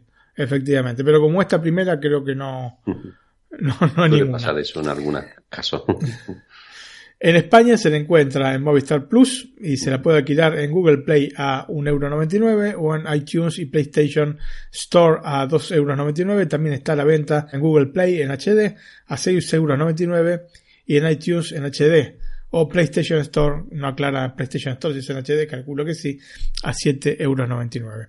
Y vamos a escuchar, no, yo tampoco encontré el trailer de esta película, es una película que ya lógicamente tiene 24 años y no lo he encontrado en castellano, pero escuchamos la promoción del Disney Magic porque es una película de Disney.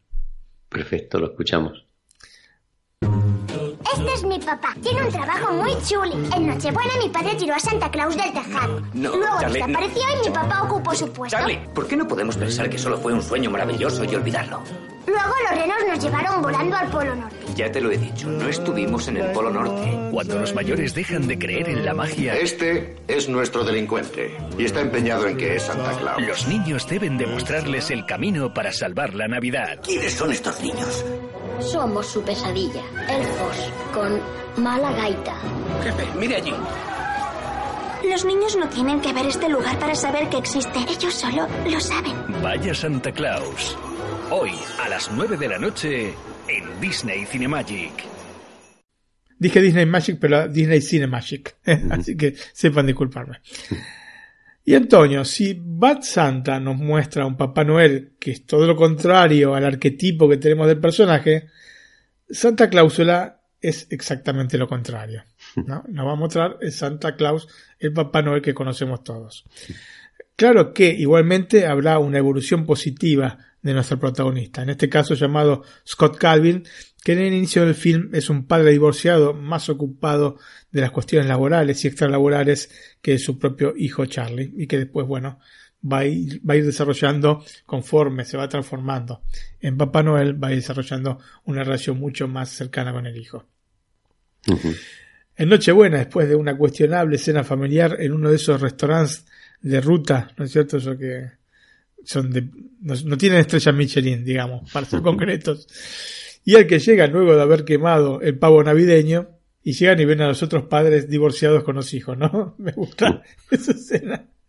Que ven las demás mesas llenas de niños con los patos, este, con caras de, de circunstancia, Antonio, ¿no? Para comer lo que quedaba del menú, que era realmente poco. Bueno, después esta, como te digo, lamentable escena familiar, Scott y Charlie vuelven a casa y en el medio de la noche escuchan ruidos. Entonces, bueno, hacia el armado, el padre sale, ¿no? Para ver lo que está pasando y observa que está el verdadero Papá Noel caminando por el techo de la casa. Entonces Scott le habla provocando que este, Papá Noel o Santa Claus, como quieran decirle, se distraiga, caiga y posteriormente desaparezca dejando solo el traje. Y claro, el trineo con los renos, ¿no? El problema se presenta cuando Scott se calza entonces el traje de, de, Papá Noel activando esta santa cláusula, es decir, convirtiéndose de hecho en Papá Noel, una cláusula que prácticamente este, no podía renunciar a ella. Obviamente, a diferencia de Bad Santa, se trata de una película dirigida hacia toda la familia, especialmente, bueno, para los chicos, ¿no? Pero en general toda la familia, donde la bondad y la felicidad terminan reinando al mejor estilo de cualquier película de Disney. El film se basa en la capacidad histriónica y la comicidad de Tim Allen, por ende, no es apta para quienes no encuentran sal y pimienta en este actor, ¿no es cierto? En lo personal, es realmente un actor que me gusta, no es voz de ayer, ni más ni menos, y encuentro que da en el clavo, especialmente en la fracción del film donde reniega del hecho de estar convirtiéndose en Papá Noel. Le va creciendo la panza, le, se, se, le pues, te pone lleno de canas eh, el cabello, ¿no es cierto? Y el tipo está totalmente desesperado, Antonio, y no puede evitar esto, ¿no es cierto? Uh -huh. En resumen, es una de esas películas imprescindibles para ver en familia y en esta época del año. Y escuchamos el tema Drivesters White Christmas. Este, que bueno, no es solo privativo de esta película, porque es White Christmas, ¿no? Como la película de la década del 50, ¿no? Protagonizada por Bing Crosby. Eh, y bueno, es una versión ayornada a nuestros tiempos. Uh -huh. Bueno, a los tiempos de hace 24 años, ¿no? Uh -huh. No tanto nuestros tiempos actuales. Te iba a preguntar yo, Tim Allen hace de Buzz en... Eh, de... Es la voz de Buzz Lightyear, sí. Uh -huh, uh -huh. No, Tom Hanks, Woody. Sí, sí. Perfecto, pues escuchamos. I'm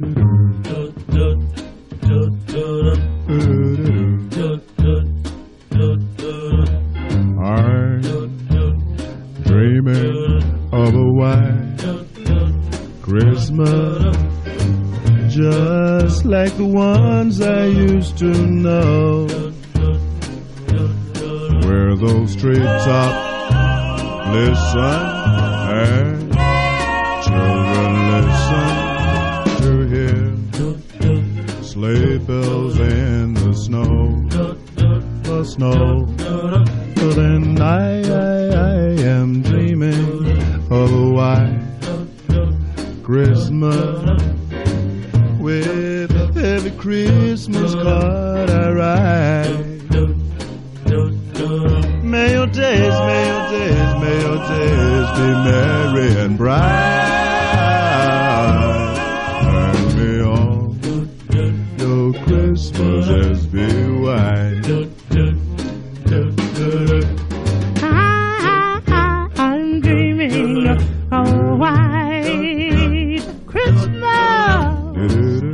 Just like the ones I used to know,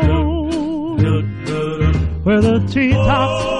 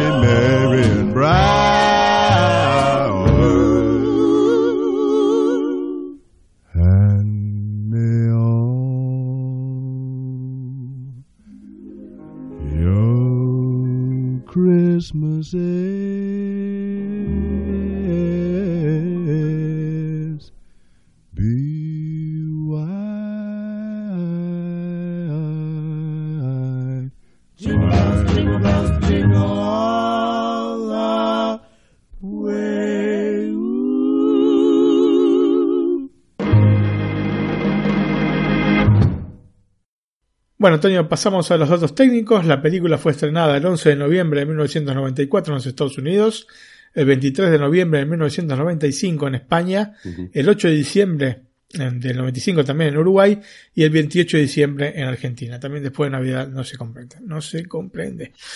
La duración es de 97 minutos, el sonido Dolby Digital, el formato de pantalla 1.85.1 y partió, bueno, de un presupuesto de 22 millones de dólares recaudando 189,8 millones, casi 190 millones Nada mal, de ¿no? dólares a nivel global. Y no estamos contando este VHS, bueno, pues en ese momento había VHS o láser y bueno, posteriormente DVD, porque se incrementan tantísimo las recaudaciones contando este tipo de cosas. Sus protagonistas son Tim Allen como Scott Calvin, Eric Lloyd como Charlie, Judge Reinhold como Neil, Wendy Crewson como Laura, Peter Boyle como Mr. Whittle y David Krumholtz como Bernard. Está escrita por Leo Benvenuti y Steve Rudnick y dirigida por John Paskin. Bueno, Antonio, tu última recomendación para esta Navidad. Bueno, mi última recomendación no podía ser otra que vacaciones, ¿no? De holiday. que tengamos todas unas buenas vacaciones, ¿no? Sí, efectivamente. y disfrutemos de la película de Holiday, de Holiday o vacaciones. bueno, si te parece, escuchamos el tráiler. Perfecto. We might as well be honest with each other. Just tell me, did you sleep with her? Okay, I slept with her. You happy? Did you say, am I happy? You gotta be. Oh God, here he comes. Oh, Jasper, what's the story with you two anyway? I'm head over heels, you know. Everybody, may I introduce the newly engaged Jasper Bloom? I hate my horrible life. Iris and Amanda are in exactly the same place. Where do I want to go by myself, depressed at Christmas? Just 6,000 miles apart. Home exchange. We switch houses, cars, everything. Bingo. I need you to answer this. Are there any men in your town? Perfect. We're on our way to New Jerusalem. I'm here. I'm here. As one door closes, That'll be interesting. another one opens. Oh. Hi. Hello. I'm Miles. I'm Graham, Iris's brother. Do you want some company? Yeah, love some. Excuse me? Okay, sorry about that. Boob Grace. That was accidental. You know, Graham, I just broke up with someone. And considering that you showed up and you're insanely good looking and probably won't remember me anyway, I'm thinking we should have sex. If you want. Is that a trick question? Seems I had it all wrong. It turns out you'll go somewhere new and meet people who make you feel worthwhile again. It's Christmas Eve, and we are going to celebrate being young and being alive.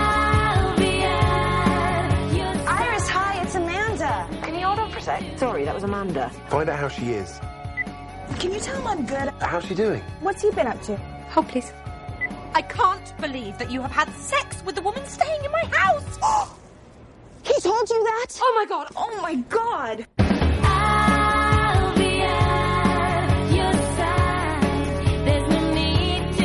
The holiday. I can't believe you've had sex with Amanda. She's been there five days. And then you meet her and immediately get into her knickers. Still me.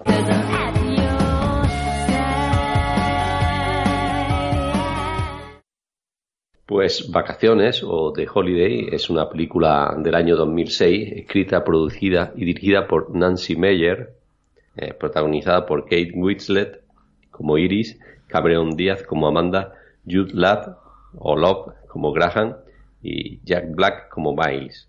Mm. Si te parece, escuchamos la música que he elegido eh, con el título Maestro. Ok, perfecto.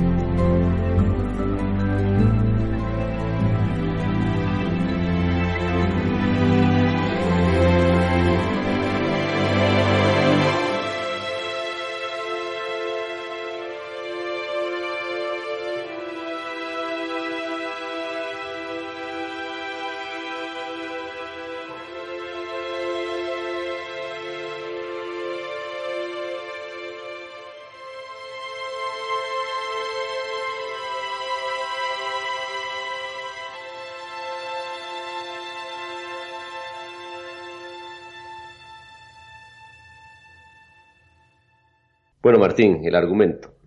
Típico navideño también. y pues Amanda e Iris son dos mujeres completamente distintas, separadas por un océano muy grande, el Atlántico. Sí. una de Estados Unidos, otra de Inglaterra. Sí. Y Amanda es dueña de una reconocida agencia que crea trailers de películas en California, mientras que Iris es una columnista del Daily Telegraph, que vive en una encantadora casa de campo en Surrey. No sé si se pronuncia así. Sí, yo creo que se pronuncia así. Que aparte, bueno, en la película misma lo dicen, pero es el, eh, la ciudad donde nació Cary Grant. Ujú. Eh, los da- yo doy aquí un dato que, está a unos 40 minutos de Londres. Sí, eso también, también lo dice en la película. Lo, lo único que tienen en común es su mala suerte con los hombres, ¿no? Ambas quieren mm, descansar un poco de la Navidad, cambiar de aires, ¿no? Y ver otras cosas diferentes, ¿no?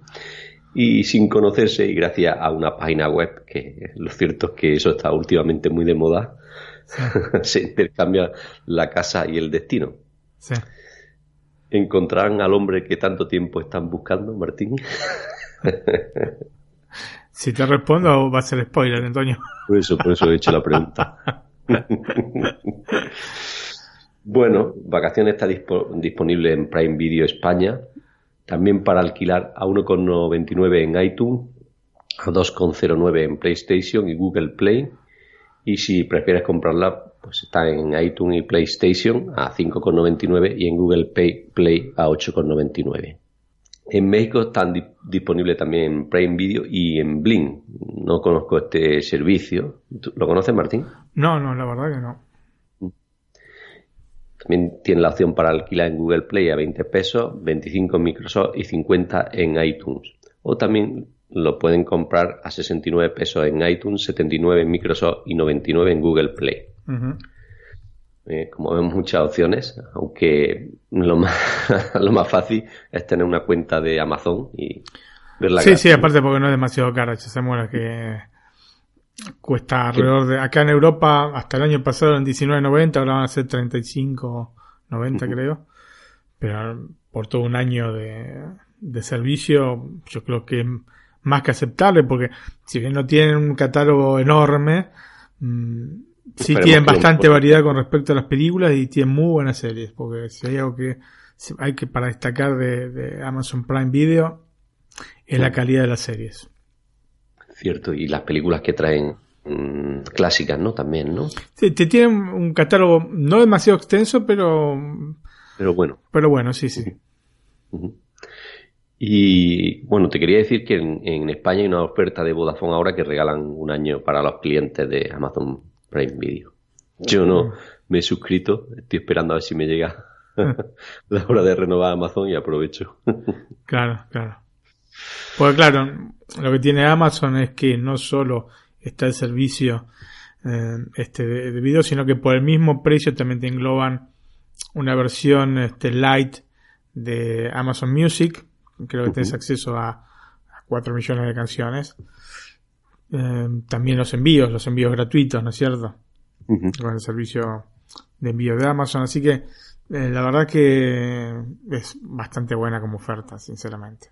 A 36.90. Ya 19.90 era un super precio, así que imagínate a 36.90. Creo que también puedes este, archivar fotos, etcétera. La verdad que es muy interesante lo que propone Amazon. Yo, yo creo que es otra, una, quizá una de las opciones que le ha faltado a Amazon es posibilitar la suscripción mensual. Y así pues quizás se le haga a la gente menos pesado que pagar treinta y tantos euros. Pero al No, final, no, pero ojo, me- me- me- si no me equivoco, a mí por lo menos hace poco me llegó mm, este, esa opción. una opción, sí, de que podía hacerlo. Lo que pasa no te conviene, porque creo que sale 5 Es más euros caro, por mes. Y 5 euros por mes contra 36 al año no te conviene. Pero sí, ahora creo que, que lo han agregado. Bueno, entonces no he dicho nada porque si te van a cobrar el doble, mejor pagarlo de golpe, ¿no? Para mí sí, por 36 euros, si fuesen 300 por ahí lo pensás. Pero Ya te lo 36 piensas, euros eh, creo que conviene. Bueno, Martín, antes al principio nos dijiste algunas películas de miedo, pues solo has dicho una que no es mucho de miedo, solo tenía un poquito, ¿no? o un poquito terror risa, ¿no? Así es, Antonio. Bueno, esta película se llama Los fantasmas contraatacan. Em, así se la conoció en América Latina. Los fantasmas atacan al jefe. ¿No es cierto? Esta es la. Me suena. eh, sí, es el título en, en España. Y el título original es Scrooged.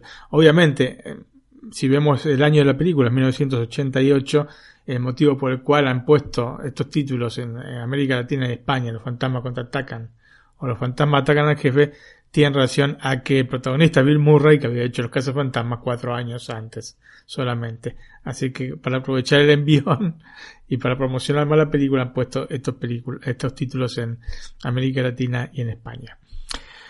La podemos encontrar eh, eh, en España, eh, porque en México no está, en, eh, en alquiler en Rakuten TV y en iTunes, en HD, a 1,99€ y en Google Play a 2,99€. Y a la venta en iTunes, también siempre en HD y en Google Play a 5,99€, mientras que en Rakuten TV se le encuentra a 7,99€. Y antes de comenzar a, hablar de la película, escuchamos el título principal que también tiene el nombre de Terrorist Attack. Perfecto.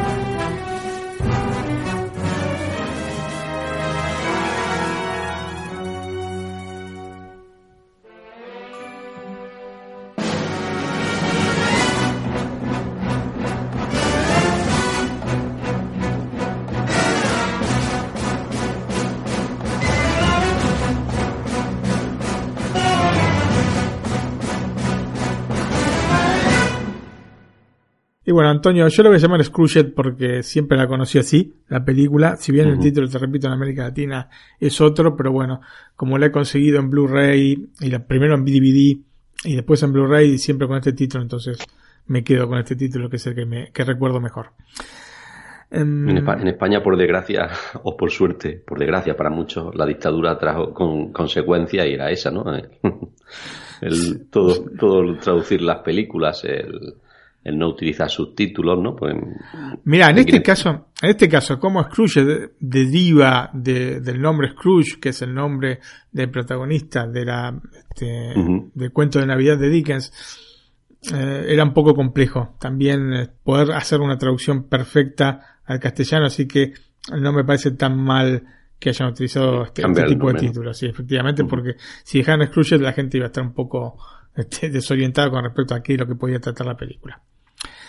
Bueno, Eh, La película es una versión en clave moderna del clásico de Charles Dickens, Cuento de Navidad o Canción de Navidad. Este, son estas dos, este, con estos dos títulos se lo conoce. Vamos a encontrarnos con la base de la historia que hemos visto tantas veces, pero con una aproximación virada hacia la comedia. Digamos, esto es una novedad en este sentido.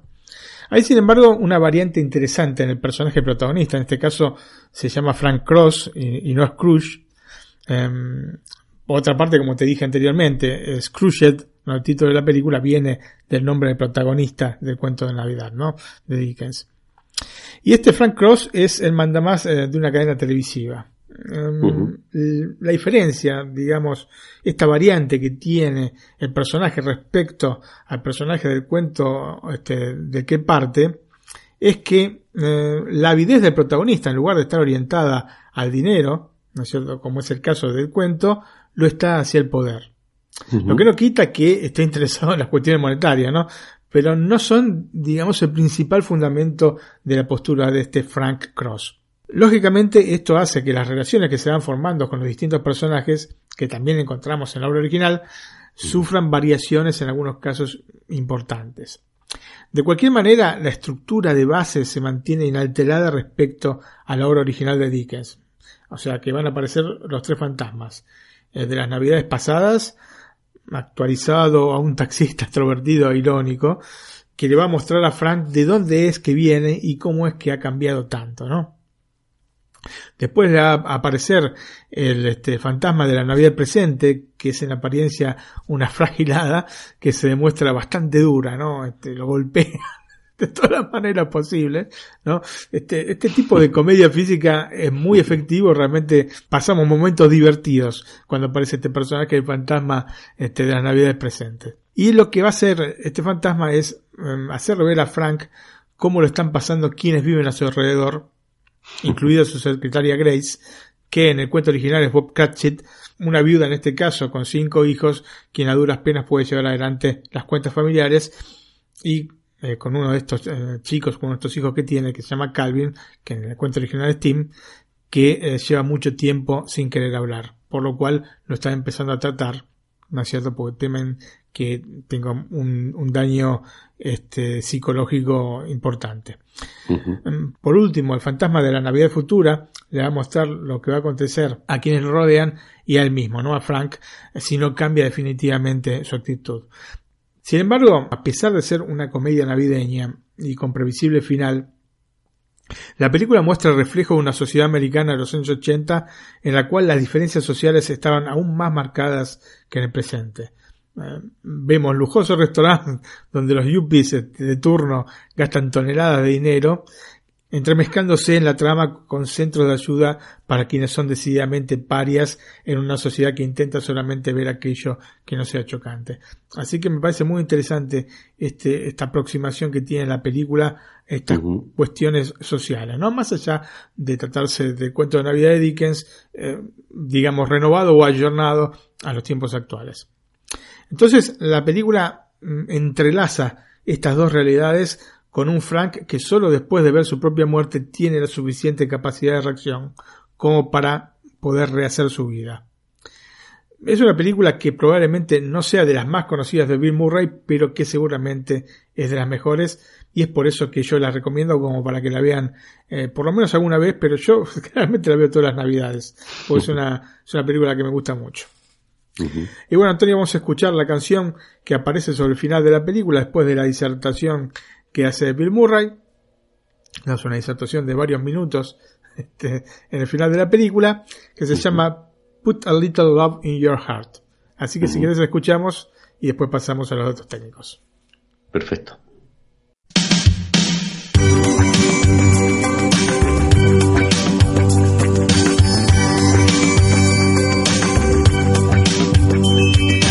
Think of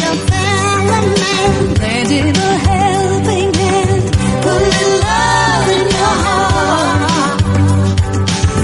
See it's getting late, oh please don't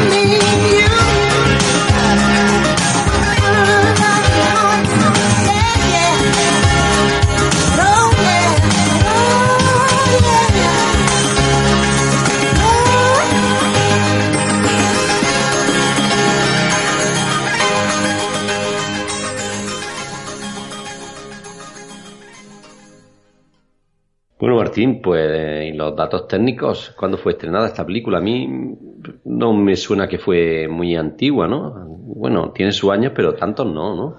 Bueno, 30 años tiene Antonio. Me recuerda yo que ya tenía yo algunos, ¿eh? Cuando la vi. Pero ya se van sumando, ¿viste? Como una...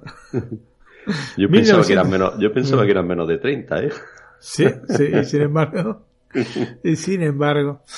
La película fue estrenada el 23 de noviembre de 1988, así que tiene un poco más de 30 años en los Estados Unidos, el 8 de diciembre en Argentina, el 16 en España, el 20 de enero del año 1989 en Perú y Uruguay. La duración es de 101 minutos, el sonido Dolby Stereo, el formato de pantalla 1.85.1, como todas las películas que comenté eh, en este programa. Partió de un presupuesto de 32 millones de dólares y recaudó 60, un poquito más de 60 millones de dólares en los Estados Unidos. Sus protagonistas son, como dije anteriormente, Bill Murray como Frank Cross, Karen Allen, ¿no? la novia de Indiana Jones, la, que sería después esposa de Indy, como Claire Phillips, John Forsythe como Lou Hayward, David Johansen eh, como el fantasma de las navidades pasadas, Carol Kane este, como la, la, fantasma de la navidad presente y Robert Mitchum como Preston Rhinelander. Escrita por Mitch Glazer y Michael O'Dong eh, y está basada obviamente eh, en el cuento de Navidad de Charles Dickens. La dirección fue a cargo de Richard Donner. Richard Donner es el director de Superman.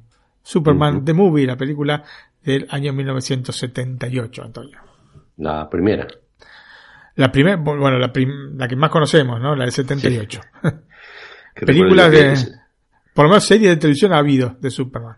Sí, esa recuerdo yo que la, la, la vi de pequeño, tendría yo 5, 6, 7 años, y en el cine con mi hermana, sí, sí. Ya sabes que mi pueblo era pequeño y las películas llegaban quizá un año después allí al cine, pero... Sí, para 5 o 6 años da, da el número, Antonio, ¿eh? Uh -huh. Sí. Yo creo que sí. Me acuerdo perfectamente que yo la vi en el cine con mi hermana y mi cuñado de aquel entonces. Esta película la vamos a traer en esta temporada a Netflix la carta como especial. Obviamente mm. porque es una película que... Que lo merece, sí, sí. Ah, sí. absolutamente. También recuerdo que la primera de Star Wars también la vi en el cine. Son de las que recuerdo que tengo de las primeras películas que he Sí. visto yo en el cine. Sí, sí, sí. Yo ma- nunca me voy a olvidar el día que fui a ver Star Wars al cine, Antonio. Yo te dije que había ido con mi papá y mi abuela. Sí, sí, te lo comentaste. Sí, sí, sí.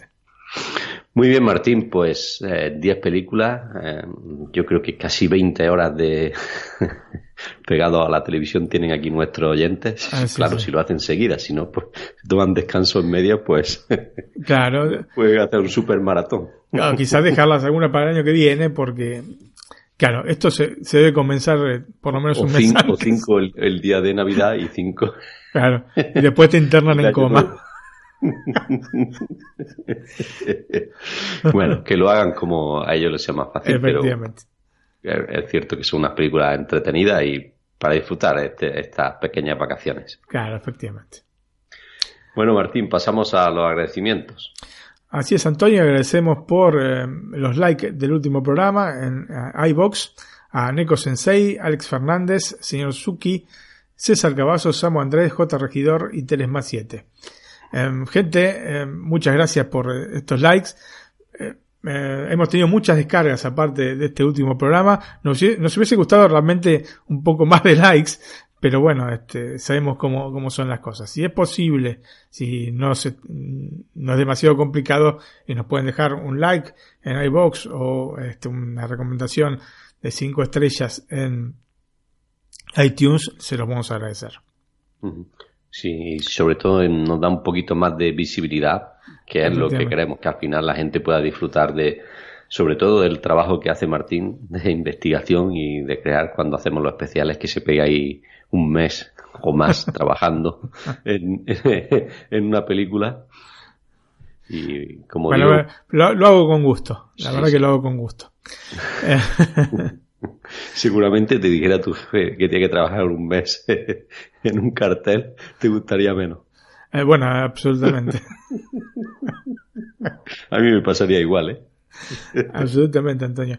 A mí, o sea, sabes que me gusta mi trabajo, pero este, esto, eh, digamos, todos los que son hobbies este, o pasiones, porque el, el cine para mí es una pasión, entonces lo tomas con otro espíritu. Entonces, eh, muchas veces estoy este, dos, tres de la mañana, vos sabés, escribiendo para, para Netflix a la carta. También queríamos agradecerle a Paco Bernal que nos mandó un mail este, felicitándonos por el programa de Ben Hur. Así que muchas gracias Paco. Y bueno, este, recordarles que eh, pueden visitar nuestro blog, eh, netflixalacarta.com. Nuestro email. Nuestro email es nac.iosmac.es, nac.iosmac.es. Y después, bueno, este, las distintas redes sociales en las que estamos, ¿no? Facebook, Twitter. Y como sabe nuestro oyente, también tenemos un canal de Telegram en el que hablamos ahí, comentamos, nuestros oyentes nos piden, nos hacen sugerencias de películas, de series, para que las veamos, para que las comentemos. Y si alguno quiere acceso al canal, eh, últimamente no lo tenemos público, antes lo teníamos, pero entraban gente, yo creo que eran más que gente, eran bot y para hacer publicidad y cosas de estas, y al final pues tenemos restringido para que seamos más una familia que no haya ahí estén metiendo publicidad. Y entonces el que quiera acceso pues directamente nos mandan un email eh, al correo que ha dado Martín o nos escriben por Twitter. Por ejemplo mi cuenta de Twitter es arroba antonioexp por ejemplo me lo dicen y le damos acceso a la de Martín. Sí, no hay problema. arroba florosco 1 me parece. Ya no me acuerdo. Bueno Martín pues nos queda ah, la música, ¿no? Que para cerrar el programa, que veo que, que te ha gustado mi película. Ah, bueno. Mira, una de las cosas que más me gusta de Love Actually es la música. Es este, al inicio de la película aparece este el personaje se llama Billy Mack, ¿no? Que es un rockero, ¿no? Que está este, interpretado por eh, Bill Nighy y canta esta canción que es Christmas is all around, o sea que eh, la Navidad está alrededor, que está sacada de una que se llama Love is All Around, ¿no es cierto? Y es muy divertida, o sea, no es que canta muy bien, ni, ni mucho menos Bill Nighy, pero bueno, es, divertida en, la película. Aparte, es un poco el leitmotiv de esta película. Sí. Musical, obviamente. Bueno, Martín, pues le damos al play, nos despedimos a nuestros oyentes. Eh, gracias por estar ahí un programa más. Chao. Chao, hasta la próxima y bueno, feliz Navidad para todos y feliz Navidad y creo que antes de final de año subiremos otro. Sí, sí, sí. ¿no? sí, ¿no? Sí, sí, sí, sí. bueno, pues eh, tendremos que hacer de final de año. Ya le felicitaremos el año. En principio, como ha dicho Martín, feliz Navidad. Chao. Feliz Navidad. Chao, chao.